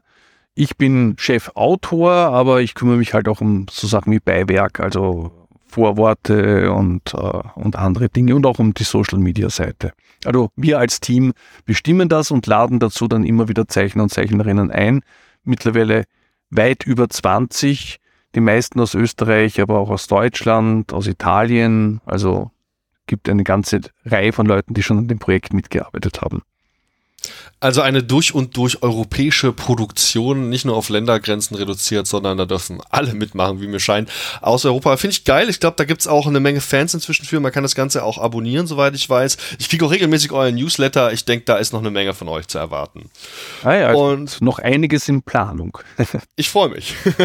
ja, und wie mir scheint, ist es wie gesagt so, dass du da die Artists dir mit ins Boot holst. Und jetzt gibt's hier wieder einen ganz neuen Comic. Das ist der, den wir heute hier im Zentrum unseres Gesprächs haben, mit dem Titel Armut über überwinden, die Geschichte der Volkshilfe. Und auch hier scheint es so zu sein, dass du da nicht ganz allein dran gearbeitet hast, also weil scheinbar das Thema Artwork, also bist halt kein Zeichner, sondern du hast dir zwei Damen in dem Fall mit ins Boot geholt, eine Nina Dietrich und die heute mit hier anwesende Bettina. Eggar. Ähm, erzähl doch mal, woher kennst du eigentlich die beiden? Und eigentlich gibt es ja noch einen vierten in der Runde, den William Augel, der wohl die Farben noch teilweise beigetragen hat. Ja, also äh, die beiden gehören, wenn man so will, zur österreichischen Comic-Szene. Ich sage jetzt absichtlich nicht, äh, äh sie sind österreichische Zeichnerinnen, weil die Nina, die zwar jetzt schon, ich weiß nicht, seit über 20 Jahren äh, in Österreich lebt äh, und arbeitet, eigentlich aus Deutschland stammt. Also Nina Dietrich ist in, in Bayern geboren, kam eben vor über 20 Jahren nach Österreich und ist hier als Grafikerin, Zeichnerin, Illustratorin, und als äh, Comiczeichnerin tätig, hat auch schon unterrichtet, unterrichtet auch jetzt aktuell weiter an verschiedenen äh, Stellen und äh, ist halt ein, ein, fester Bestandteil der österreichischen Comic-Szene. Sie hat schon alles Mögliche gemacht. Äh, die, die österreichische Ausgabe von Mogamobo beispielsweise, die gab es mal in Kooperation mit Mogamobo. und äh, viele andere Dinge. Und mit ihr habe ich auch schon zusammengearbeitet. Sie hat schon einmal ein oder zweimal eine, eine parodistische Scherzversion der österreichischen Superhelden auch gezeichnet, der Austrian Superheroes, war da dabei. Ich habe mit ihr aber auch schon an vielen anderen Projekten gearbeitet. Ich kenne sie also einfach schon seit Jahren. Ja, und äh, die Bettina äh, soll vielleicht mehr über sich selbst sagen, aber das Spannende an ihr ist, dass sie eine sehr bekannte und viel publizierte Comiczeichnerin ist, aber nicht im deutschsprachigen Raum. Also nicht, nicht nur nicht in Österreich, sondern auch in Deutschland nicht so sehr, sondern eigentlich ähm, hauptsächlich in Frankreich. Also sie stammt aus Innsbruck und äh, ist eine, eine ja, bekannte Comiczeichnerin, aber wie so oft nicht im eigenen Land. Aber vielleicht sagst du das besser. Ja, genau, liebe Bettina, vielleicht magst du das gerne nochmal ergänzen, denn wenn ich deine Vita hier lese, dann scheint mir deine Vita wirklich auch, das Wort europäisch habe ich gerade schon benutzt, aber du bist ja nicht nur eine österreichische Künstlerin, du bist ja eine wirklich europäische Künstlerin. Erzähl doch mal ein bisschen von dir. Okay. Naja, also sagen wir mal so, das Ganze hat angefangen, eigentlich recht früh schon, aber äh, nach der Schule im Großen und Ganzen mit 19 äh, habe ich mir eingebildet, dass ich nach Frankreich gehe und dort auch tatsächlich meine große Liebe zum Comic erst entdeckt und, und war eigentlich wirklich äh, zutiefst beeindruckt von der Vielfalt äh, an Comics in Frankreich. Also ich war das aus meinem kleinen Innsbrucker äh, Nest nicht unbedingt gewohnt und ähm, habe dann bildende Künste in Frankreich studiert und lange Jahre äh, dort als Comic-Künstlerin und Autorin gearbeitet. Äh, und im Laufe dessen eigentlich recht viel, naja, ich glaube so insgesamt elf mittlerweile, wenn ich das letzte reinzähle. Aber ähm, Jetzt hatten wir zehn Comics in Frankreich publiziert. Also ich arbeite mit verschiedenen Verlegern, vornehmlich in der Independent-Szene zusammen. Und äh, die meiste, die meisten meiner Comics sind eher auf der Non-Fiction, sprich dokumentarischen Seite äh, verankert. Also man findet zum Beispiel ein Reisetagebuch von der Transsibirischen Eisenbahn von mir auf französischer Sprache. Äh, das muss ich leider hinzufügen. Also fast alle meiner Comics sind auf Französisch auch geschrieben und in Frankreich verlegt äh, und auch in keiner anderen Sprache zu finden. Leider, füge ich mal hinzu. Und äh, sonst zum Beispiel auch so, ich habe auch zur russischen Literatur viel gearbeitet im Comic, also eine Comic-Adaptation von Evgeny Schwarzes äh, Drache, ein Theaterstück äh, gezeichnet eine Dokumenta einen dokumentarischen Comic zu Michael Bulgakows Meister und Margarete. Äh, sonst auch ein Fiktionscomic, das in Österreich sogar spielt, aber in Frankreich erschienen. Zum, zu der äh, Suche nach dem Tatzelwurm in den 30er Jahren. Da gab es mal kurzzeitig ein wahres Tatzelwurmfieber, vergleichbar mit der Suche nach dem Loch Ness Monster, dem legendären. Und das fand ich einen recht vielversprechenden Stoff für einen Comic. Ja, und diverse andere Comics. Also ganz zuletzt habe ich, ähm, letztes Jahr habe ich einen Comic, auch auf Französisch, zu der Arbeit eines Archäologinnen-Teams aus Innsbruck publiziert, die in Armenien zu der urartäischen Kultur graben, also relativ spezialisiert und hier wirklich sehr dokumentarisch. Also, und es geht darum, wie man, wie Archäologinnen arbeiten und wie die, wie man sich die Arbeit wirklich im Feld in Armenien vorstellen kann. Ja, so viel ein bisschen zu meiner Art zu und Weise zu arbeiten. Und abgesehen davon arbeite ich auch an der Uni seit längeren Jahren und forsche zu Comics. Also ich bin sowohl in Theorie als auch in Praxis zum Comic tätig. Großartig. Das scheint mir, als wärst du auch eine Expertin für letztlich ähm, Comic-Umsetzung von Sachbuchinhalten, also Sachcomics. Das heißt ja also letztlich, wenn wir äh, vielleicht sogar ein Stück weit, ich möchte fast sagen, trockene Themen oder wie jetzt hier auch im aktuellen Comic äh, eher geschichtliche Themen, sind Comics meines Erachtens ein ganz tolles Medium, um es vielleicht ähm, ein bisschen zugänglicher zu machen, das Thema. Würdest du mir da zustimmen und wenn ja, vielleicht auch gleich mal den Schwenk hier zur Volkshilfe, wie da eigentlich die Zusammenarbeit, äh, wie es zur Zusammenarbeit kam und äh, ob das hier auch für die Volkshilfe so der Ansatz gewesen sein könnte? Könnte. Also ich würde dir auf alle Fälle zustimmen, dass Comics ein hervorragendes Medium sind, um dokumentarische und wie, wie du sagst, auch zum Teil wirklich trockene und abstrakte Inhalte äh, für ein größeres Publikum wirklich spannend und auf in neuen Perspektiven rüberzubringen. Also ich glaube, dass da wirklich unglaublich viele äh, Möglichkeiten sich ergeben, äh, wie man Inhalte erzählen kann, wie man sie visualisieren, darstellen kann und wirklich auch also zeigbar machen, äh, konkretisieren für, für Menschen, die sich in der Regel wenig zum Beispiel unter archäologischen wissenschaftlichen Arbeiten vorstellen können. Und das mit, mit Humor, ich denke, das ist eine der prinzipiellen Waffen des Comics sozusagen und auch wirklich das äh, sichtbar machen. Das ist, glaube ich, ganz wichtig im Comic. Und wie kam es dann jetzt hier zum Comic Armut überwinden, die Geschichte der Volkshilfe? Gleich auf den ersten Seiten werde ich begrüßt vom Präsident der Volkshilfe Wien und auch die Geschäftsführung der Volkshilfe Wien lächelt mich an. Also wirklich mit einem Lächeln, das ist ja der Wahnsinn. Äh, aber schon auch gleich in bezeichneter Form. War das hier ein Auftragscomic? Ja, Ganz einfach, schlicht und ergreifend ja. Also äh, erstmal zur Einordnung. Die Volkshilfe ist eine äh, ursprünglich sozialdemokratische, heute überparteiliche äh, Organisation, Sozialhilfeorganisation, so ähnlich wie die Caritas oder die Diakonie äh, und viele andere Hilfsorganisationen. Und sie hat eine lange Geschichte. Ähm, tatsächlich hat sie im vorigen Jahr ein doppeltes Jubiläum gefeiert, nämlich sowohl 75 Jahre Volkshilfe. Sie wurde im Jahre 1947 in Wien gegründet oder eigentlich wieder gegründet, denn das andere Jubiläum bezieht sich äh, auf 100 Jahre. Ähm, da gab es bereits 1922, also kurz nach dem Ersten Weltkrieg, kurz nach der Gründung der Ersten Republik Österreichs, bereits eine soziale bzw. sozialistische Hilfsorganisation, äh, namens Societas.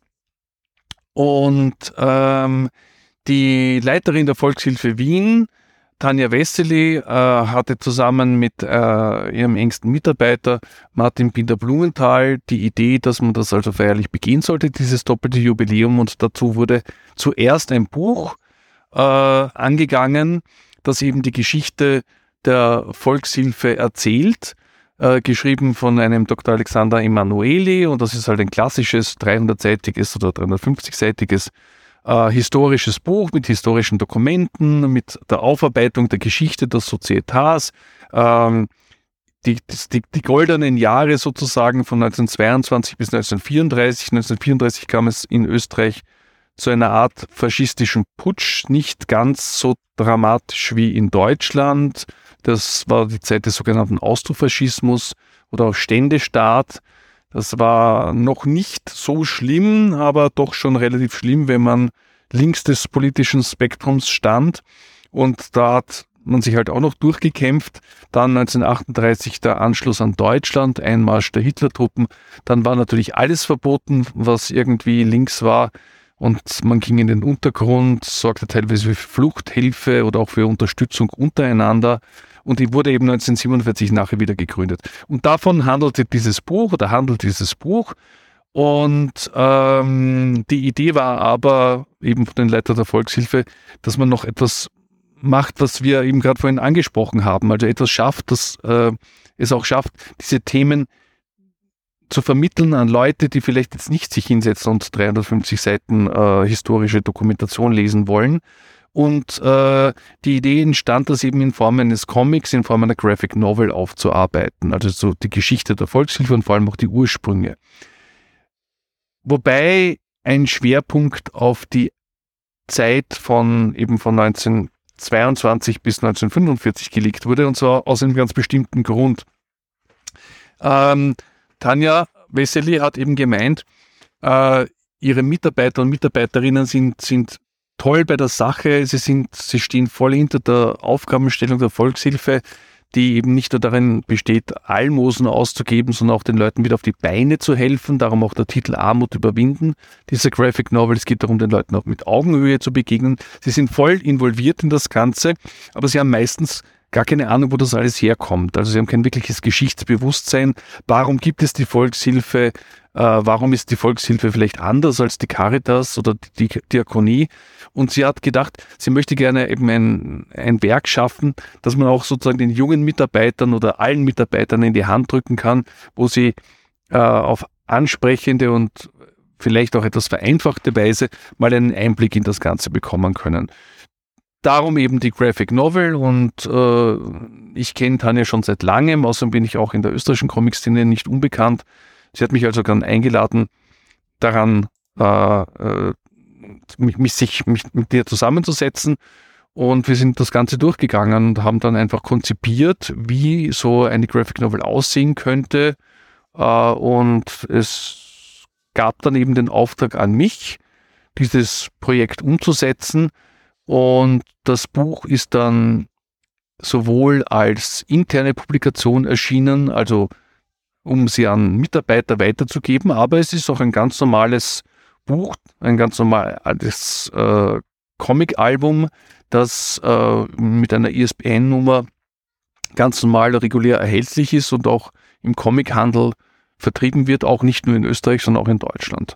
Das war so als Kurzzusammenfassung, wie das Ganze passiert ist. Jetzt ist das Ganze ja auch mit diesem, ich sag mal, Bildungsauftrag verknüpft, eben genau diese Geschichte zu erzählen und sie letztlich auch ein bisschen nahbarer zu machen, diese Volkshilfe. Was genau ist es eigentlich und welche Motivation steht dahinter? Ja. Jetzt ist das Ganze auch ein Sachcomic, hatten wir schon gesagt, und da ist es natürlich eine gewisse Herausforderung, das Ganze auch unterhaltsam zu präsentieren. Welche Herausforderungen hast du da gesehen? Wie hast du da versucht, hier in diesem konkreten Fall, ich sag auch mal, eine Geschichte zu erzählen? Vielleicht magst du das dem Publikum mal ein bisschen näher bringen. Ja, ähm, die, ich habe mir natürlich das Buch angesehen, das ursprüngliche Buch von Emanueli, und das ist einfach dicht gepackte Information, Seite für Seite, Fakten und äh, historische Anekdoten und Personen und alles. Und das ist natürlich unmöglich zu vermitteln. Äh, die Idee war vielmehr eine Essenz zu vermitteln. Die zwei großen Aufgaben, äh, die dabei zu bewältigen waren oder die mir vorgegeben wurden, waren erstens, einen historischen Überblick zu geben über die Entstehung und Geschichte der Volkshilfe beziehungsweise Societas als Vor Vorgängerorganisation. Und das Zweite ist, die Botschaft zu vermitteln, was die Essenz ist. Das habe ich vorhin schon gesagt. Es geht also um, um, um Hilfe zur Selbsthilfe, um, dem, um den Leuten Hoffnung zu geben, sie auch als, als gleichwertige Klienten zu behandeln, eben nicht als Almosenempfänger, das sind also die wichtigen Essenzen, um die es ging. Und mir war schon klar, wenn ich das jetzt einfach als historisches Bilderbuch äh, darstelle, dann wird das wahrscheinlich auch nach ein paar Seiten schon langweilig werden. Und darum ist es also ein Hybrid geworden aus einem Historien-Sachcomic und einer Graphic Novel mit einer persönlichen Handlung. Wir haben also eine, eine Frau erfunden, äh, eine typische Wienerin, Leopoldine Czerny, genannt Poldi, geboren 1900 und die führt halt durch das Ganze durch, ausgehend von der Neugründung 1947, wo sie als äh, Teilnehmerin dabei ist, wird sie dann nachher, äh, während sie durch das Wiener Rathaus geht, das eine sehr schöne Kulisse abgibt auch, ähm, von äh, einem Reporter interviewt, eben über genau das, über die Geschichte der Volkshilfe und sie erzählt das und man sieht dann im Rückblick aus ihrer Perspektive, wie das Ganze entstanden ist. Und das geht auch ein bisschen weiter. Es geht also eigentlich bis in die Monarchie hinein, in die Zeit vor 1918, äh, in die Armut, in das Elend, das es tatsächlich auch in der Monarchie noch gegeben hat. Es gab auch in Wien damals noch Slums und äh, der Aufstieg der Sozialdemokratie, der Beginn der Sozialhilfe, und dann eben äh, die Gründung der Societas äh, 1922. Und äh, sie begleitet das. Wir sehen das Ganze also immer aus ihrer Perspektive. Und es wechselt also die Erzählung immer zwischen, zwischen äh, historischen Ereignissen und, und dem, was sie persönlich erlebt. Sie ist also am Anfang Bittstellerin bei der Organisation und wird dann später, als sie größer ist, äh, auch Helferin und erhält dann auch eine Ausbildung und wird also zur echten Mitarbeiterin dieser Organisation. Was ich noch dazu sagen möchte, ist, äh, das Ganze ist sowohl inhaltlich als auch historisch absolut frauenlastig. Also das im positivsten Sinn. Ähm, die die äh, Gründungsmütter der, der Sozietatsorganisation waren vier Frauen, äh, auch noch immer in Österreich teilweise sehr bekannte Namen, äh, eben alte Sozialdemokratiker, äh, De Demokratinnen, auch Mitglieder des ersten Parlaments der Ersten Republik. Also da gab es acht Frauen immerhin. Und äh, auch die, die ganze Weiterentwicklung der Organisation wurde alle und das ganzen Sozialgesetze in Österreich wurden hauptsächlich von Frauen getragen. Und darum war es uns auch wichtig, eine weibliche Hauptfigur zu schaffen. Und mir war es wichtig, auch wenn ich als Autor hier männlich bin, dann mit zwei Zeichnerinnen zu arbeiten, die das dann, äh, dann umsetzen können und das Ganze auf jeden Fall mehrheitlich dann sozusagen äh, auch weiblich punziert ist. Jetzt hast du dir dazu auch zwei Zeichnerinnen mit ins Boot geholt. Liebe Bettina, war das gerade diese Geschichte, diese, die sag ich mal, so, das ist so weiblich geprägt, ist das ganze Thema, insbesondere auch die Volkshilfe. War das für dich Motivation, hier mitzumachen? Äh, ja, und da, ja, ja. Äh, das war ein Aspekt. Also das Thema hat mich natürlich sehr interessiert und das ist feministisch veranlagt, ja.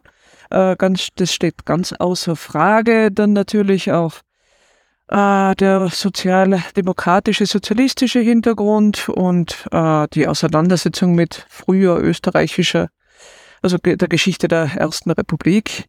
Äh, das, also das fand ich alles sehr spannend und auch also abgesehen vom Inhalt hat mich die Arbeit in, als Team äh, auch wirklich sehr gereizt, weil ich in der Regel eigentlich eher alleine arbeite, also Text, Textzeichnungen äh, aus einer Hand mache und im Team arbeiten dann doch auch zwar Herausforderung ist, aber sich auch wirklich als große Bereicherung herausstellen kann, wie ich im Laufe der Arbeit an dem Comic herausfinden konnte. Also ich kann dann später gern noch mehr dazu sagen.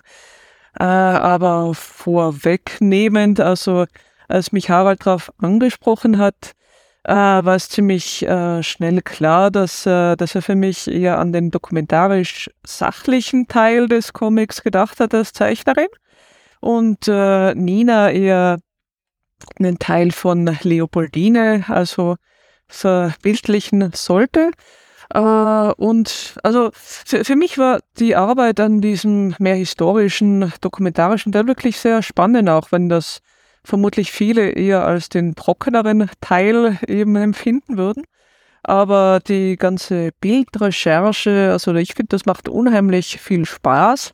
Und, äh, und auch da finde ich, ist, ist es natürlich wirklich sehr spannend zu sehen, was, was äh, Comics leisten können.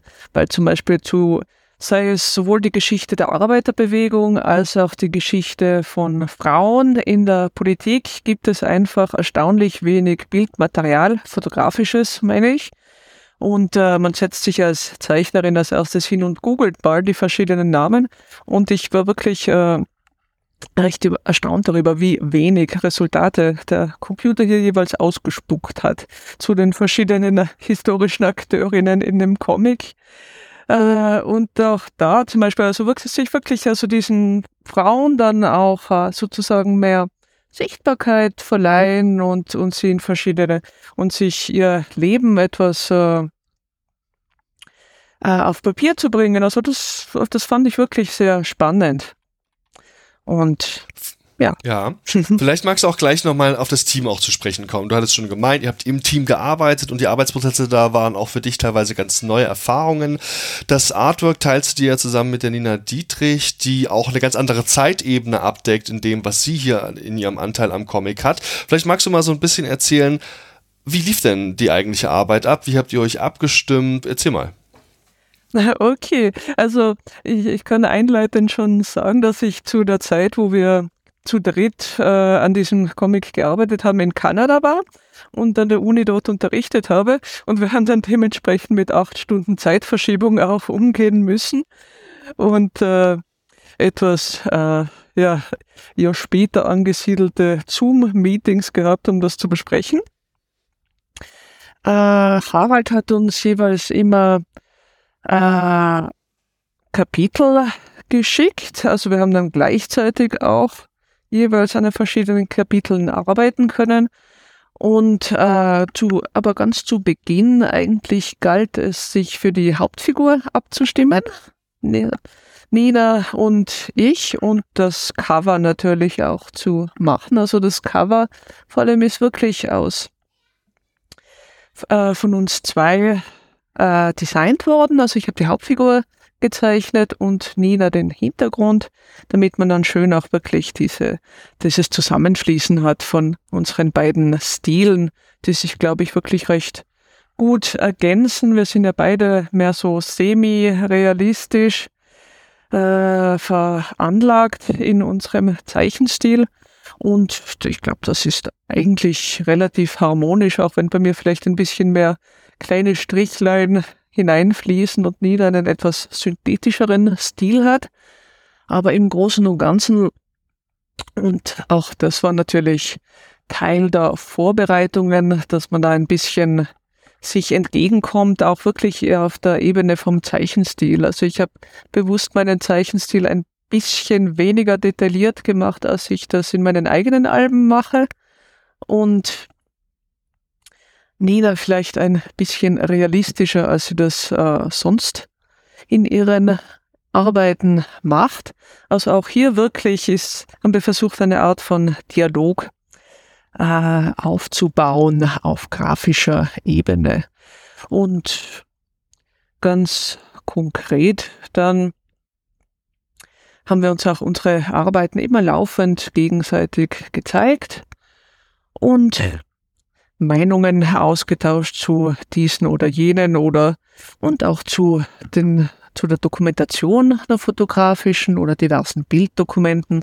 Die haben wir natürlich auch alle immer ausgetauscht. Also da gab es, es gab auch andere, abgesehen von der Hauptfigur, ein paar andere Figuren, die wir zusammen ausgewählt haben, wie zum Beispiel den äh, Ehemann von Leopoldine, da haben wir uns einen recht fashion Ziegelfabrikarbeiter ausgesucht von einem historischen Foto.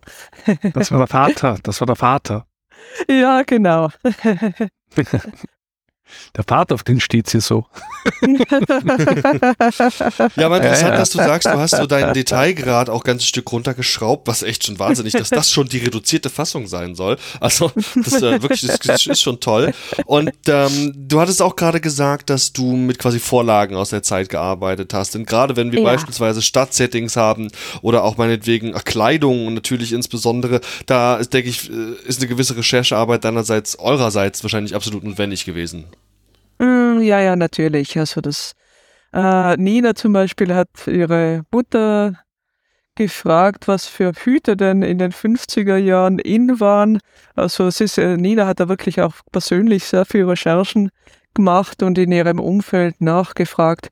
Äh, also ich, ich habe mich, ich war da zu der Zeit nicht mal in Österreich, aber gut, zum Glück ist ja, findet man auf Internet ja auch recht viele Sachen. Also bei mir war, wie gesagt, für den historischen Teil eigentlich eher die Schwierigkeit, dass, äh, dass es so unglaublich wenig Bildmaterial allgemein zu den Fabriken, zu den konkreten Arbeitsbedingungen von den Arbeiterinnen, zum Beispiel in den Ziegelfabriken in Wien gibt. Also man findet zwar schon ein paar Fotografien eben mit Arbeiterinnen, die im Sonntagsgewand vor der Fabriks, vom Fabrikseingang posieren, aber Arbeiterinnen, die dann wirklich zum Beispiel Wäscherinnen, die Chemie äh, in den Chemikalien hantieren oder so, da gibt es natürlich überhaupt keine Bilddokumentation und, und da muss man sich natürlich äh, schon ein bisschen auch einfach, ja, so einen Kompromiss finden zwischen Bildmaterial, das, das man findet und das, was man äh, dazu imaginieren kann im Sinne von, wie das ausschauen konnte zu der Zeit. Wir haben auch äh, den, den, den Alexander Emanueli, äh, ich muss jetzt mal sagen, wie das Buch heißt, von dem ich die ganze Zeit spreche. Das heißt Aus Widerstand und Solidarität, Vorgeschichte und Gründung der Volkshilfe. Auch ihn kontaktiert, weil er natürlich für sein Buch auch viel recherchiert. Er konnte uns auch noch ein paar Hinweise geben und ein paar Beispiele und so. Also auf die Weise haben wir das dann zusammengefasst. Und was ich auch noch sagen wollte, einer der Punkte der Zusammenarbeit von beiden Zeichnerinnen war auch, dass sie sich auf eine gemeinsame Farbsprache geeinigt haben, logischerweise. Und äh, das hilft natürlich auch sehr. Und ich glaube, äh, wenn man nicht einen besonders neugierigen Blick hat auf sowas, also wenn man selten Comics liest, dann fällt einem wahrscheinlich gar nicht so sehr auf, dass es da stilistische Unterschiede gibt. Ähm, ich mag da vielleicht noch etwas ergänzen. Äh, das ist dadurch entstanden, dass wir quasi aus der Not eine Tugend gemacht haben. Äh, ich bin Ende 2021 angesprochen worden von, von, von der Volkshilfe, das zu machen. Und wir haben halt gesagt, na gut, äh, es muss irgendwann mal 19, äh, Quatsch, irgendwann mal 2022 erscheinen, aber wann äh, schaffen wir das? Und ich habe mit beiden Zeichnerinnen, die mir beide vorgeschwebt sind, ich hatte eine geistige Liste von Leuten, mit denen man das machen könnte, beide unabhängig gefragt, ob sie sich vorstellen können, einen 40-seitigen Comic innerhalb von einem halben Jahr zu machen. Und beide haben eher gezögert. Und daraus ist dann die Frage entstanden, aber wärt ihr bereit, 20 Seiten zu machen in einem gemeinsamen Werk? Und beide haben zugestimmt. Und so hat sich das dann ergeben. Und äh, das hat dann dazu geführt, dass ich mir überlegt habe, ich teile die Story eben äh, einerseits in den sozusagen historischen Teil, der nur aus Rückblicksbildern besteht, und eben in den persönlichen Teil unserer Hauptfigur. Und äh, wenn ich das eine der einen Zeichnerin gebe und das andere der anderen, dann ergibt sich auch einen harmonischen Wechsel zwischen diesen beiden Bereichen.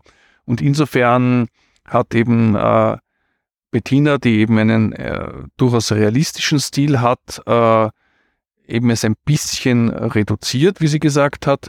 Und die äh, Nina, die äh, eher semi-funny als semi-realistisch zeichnet, hat sich eben ein bisschen mehr in Richtung Realismus bewegt. Und das hat dann eigentlich gut harmoniert. Und so haben wir diese beiden Erzählebenen geschaffen. Dann auch schon die vorletzte Frage für unser Gespräch heute, denn letztlich gibt's ja eigentlich noch so eine dritte Erzählebene. Das sind nämlich die regelmäßig eingeschobenen Seiten über verschiedene Persönlichkeiten, die es gab. Das sind vor allem auch Frauen. Ähm, das sind, glaube ich, sogar diese Gründerfrauen berechtigt, ja. wenn ich äh, falsch verstanden habe ja, oder ja. nicht. Äh, wie kam das dazu? War das eine gezielte Vorgabe auch von der Volkshilfe, dass über die möglichst konkrete Infos und Vita, des, äh, also Lebensläufe drin sind? Äh, wie kam es dazu? Das war meine Entscheidung. Ähm, ich dachte ursprünglich, äh, ich werde die, die Gründermütter mit einbeziehen, äh, indem ich unsere Hauptfigur sie ihnen begegnen lässt. Also, das war jetzt kein deutscher Satz, aber ihr wisst, was ich meine. Also, dass unsere Figur, Hauptfigur, dadurch, dass sie in der Organisation ist, regelmäßig mit denen zusammenarbeitet und wir sie sozusagen aus ihren Augen sehen können. Mir ist dann aber rasch bewusst geworden, dass das ein zu enger Ausschnitt ist. Wir werden zu wenig erfahren über die Bedeutung dieser Personen und dieser Frauen.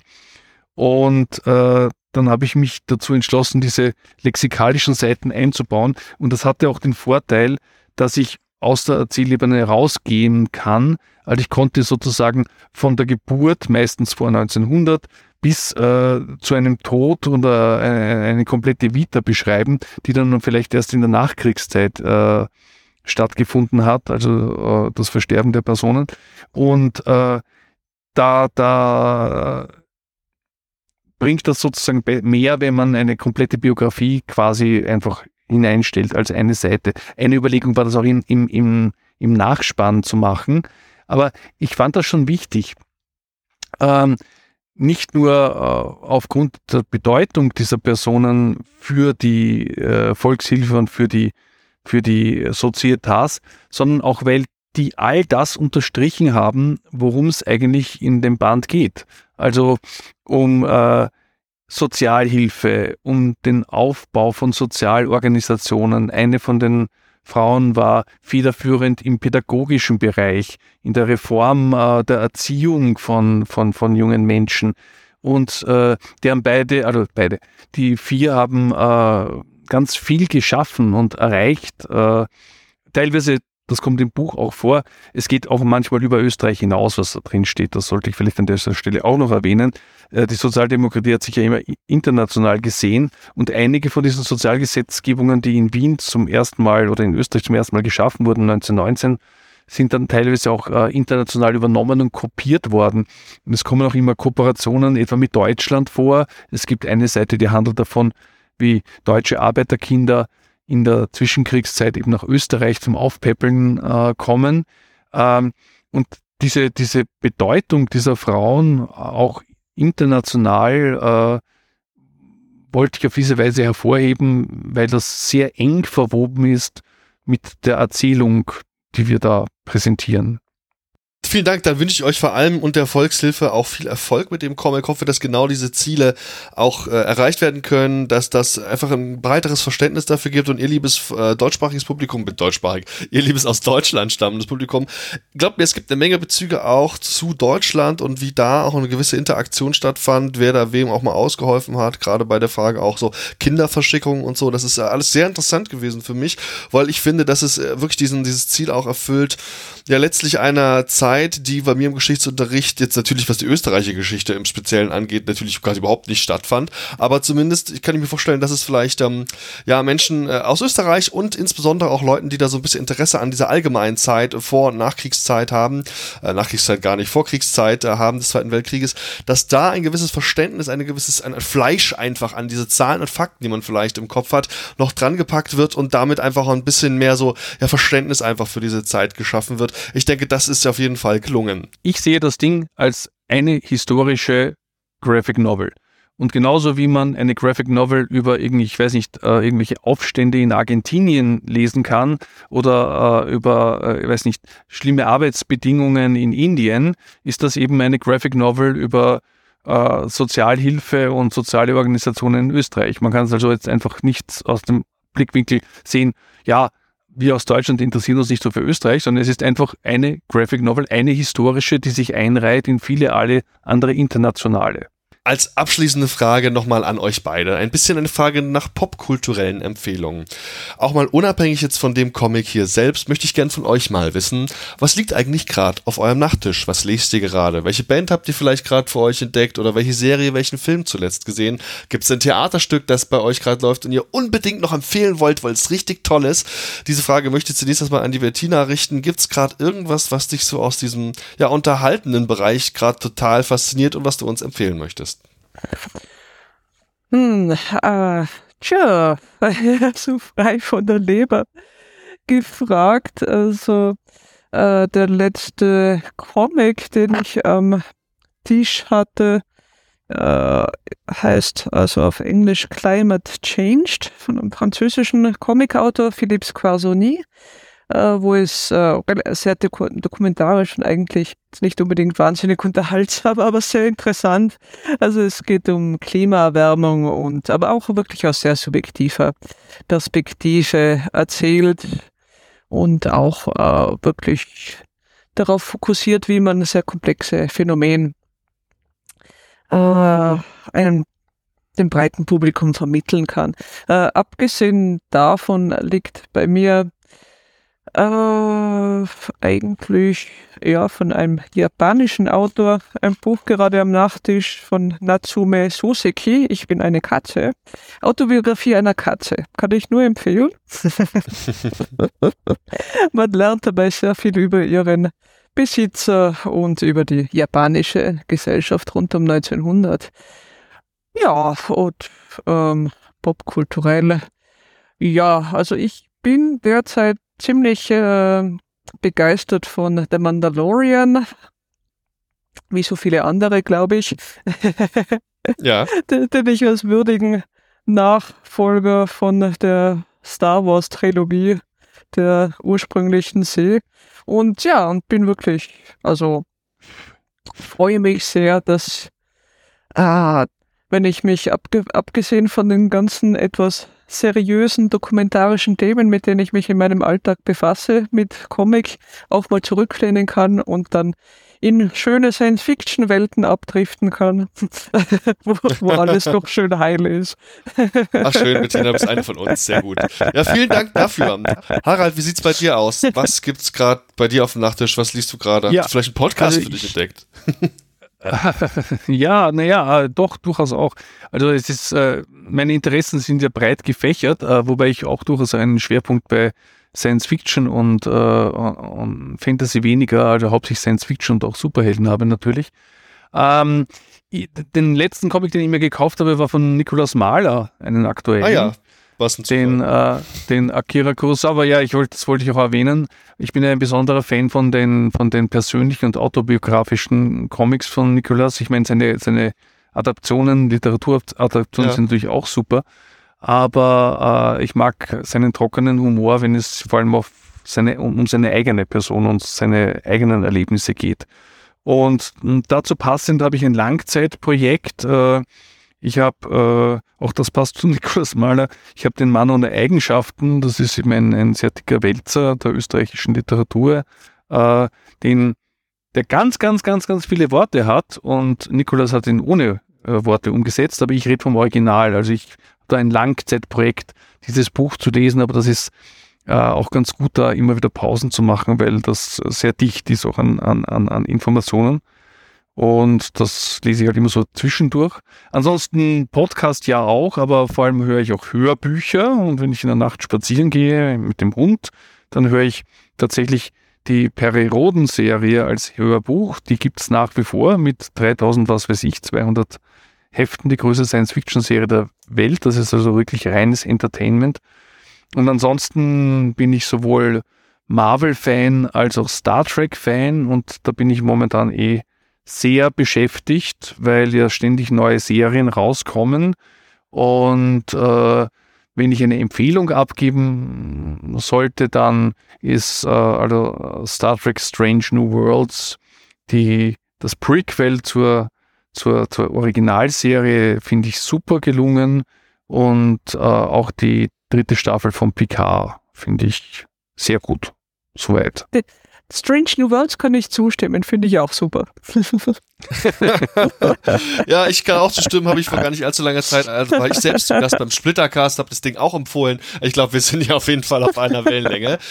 Lieber Harald, liebe Bettina, vielen, vielen Dank, dass ihr euch die Zeit genommen habt, für uns, fürs Publikum vom Telestammtisch ein bisschen zu sprechen über euer aktuelles Werk, das in Zusammenarbeit mit der Volkshilfe entstanden ist. Ich äh, freue mich sehr, dass ihr euch Zeit genommen habt, äh, dort einfach ein paar Fragen zu beantworten, uns das Werk vorzustellen. Und ich würde mich doch auch sehr freuen, wenn wir uns vielleicht mal in irgendeiner Form persönlich kennenlernen würden. Ihr habt in Wien ja insbesondere auch eine Handvoll große Comic-Veranstaltungen. Ja, und das in Bayern seid ihr, seid ihr auch mehr als äh, gut äh, besetzt damit. Wobei ihr, glaube ich, du bist ja auch jetzt tendenziell eher in Österreich ansässig, glaube ich, Bettina. Das heißt, ich muss mal wohl zu euch kommen. Es geht nicht anders. Also nach Gerne. München werde ich kommen. Ja, gerne. Dann sehen wir uns auf jeden ja, Fall ja. in München. Sehr Aber nach München komme ich. Prima. Vielen Dank und bis zum nächsten Mal. Ciao. Alles klar, danke. Ciao! Sehr geehrte Damen und Herren, wertes Publikum, liebe Hörende, vielen Dank für eure Aufmerksamkeit und Zeit. Ich hoffe sehr, euch hat gefallen, was ihr gerade gehört habt. Wir, die Redaktion des Telestammtisch, betreiben ein semi-professionelles Podcast-Projekt zum Selbstmitmachen. Also meldet euch bei uns, wir beißen auf. Außerdem freuen wir uns immer über Feedback via Social Media und E-Mail sowie euren finanziellen Support. Ebenso frohlocken wir förmlich über Bewertungen auf den gängigen Podcast-Plattformen. Wer möchte, darf uns gern immer und überall empfehlen. Alle relevanten Links findet ihr in den Show Notes. Vielen Dank und bis zum nächsten Mal. Euer Andi.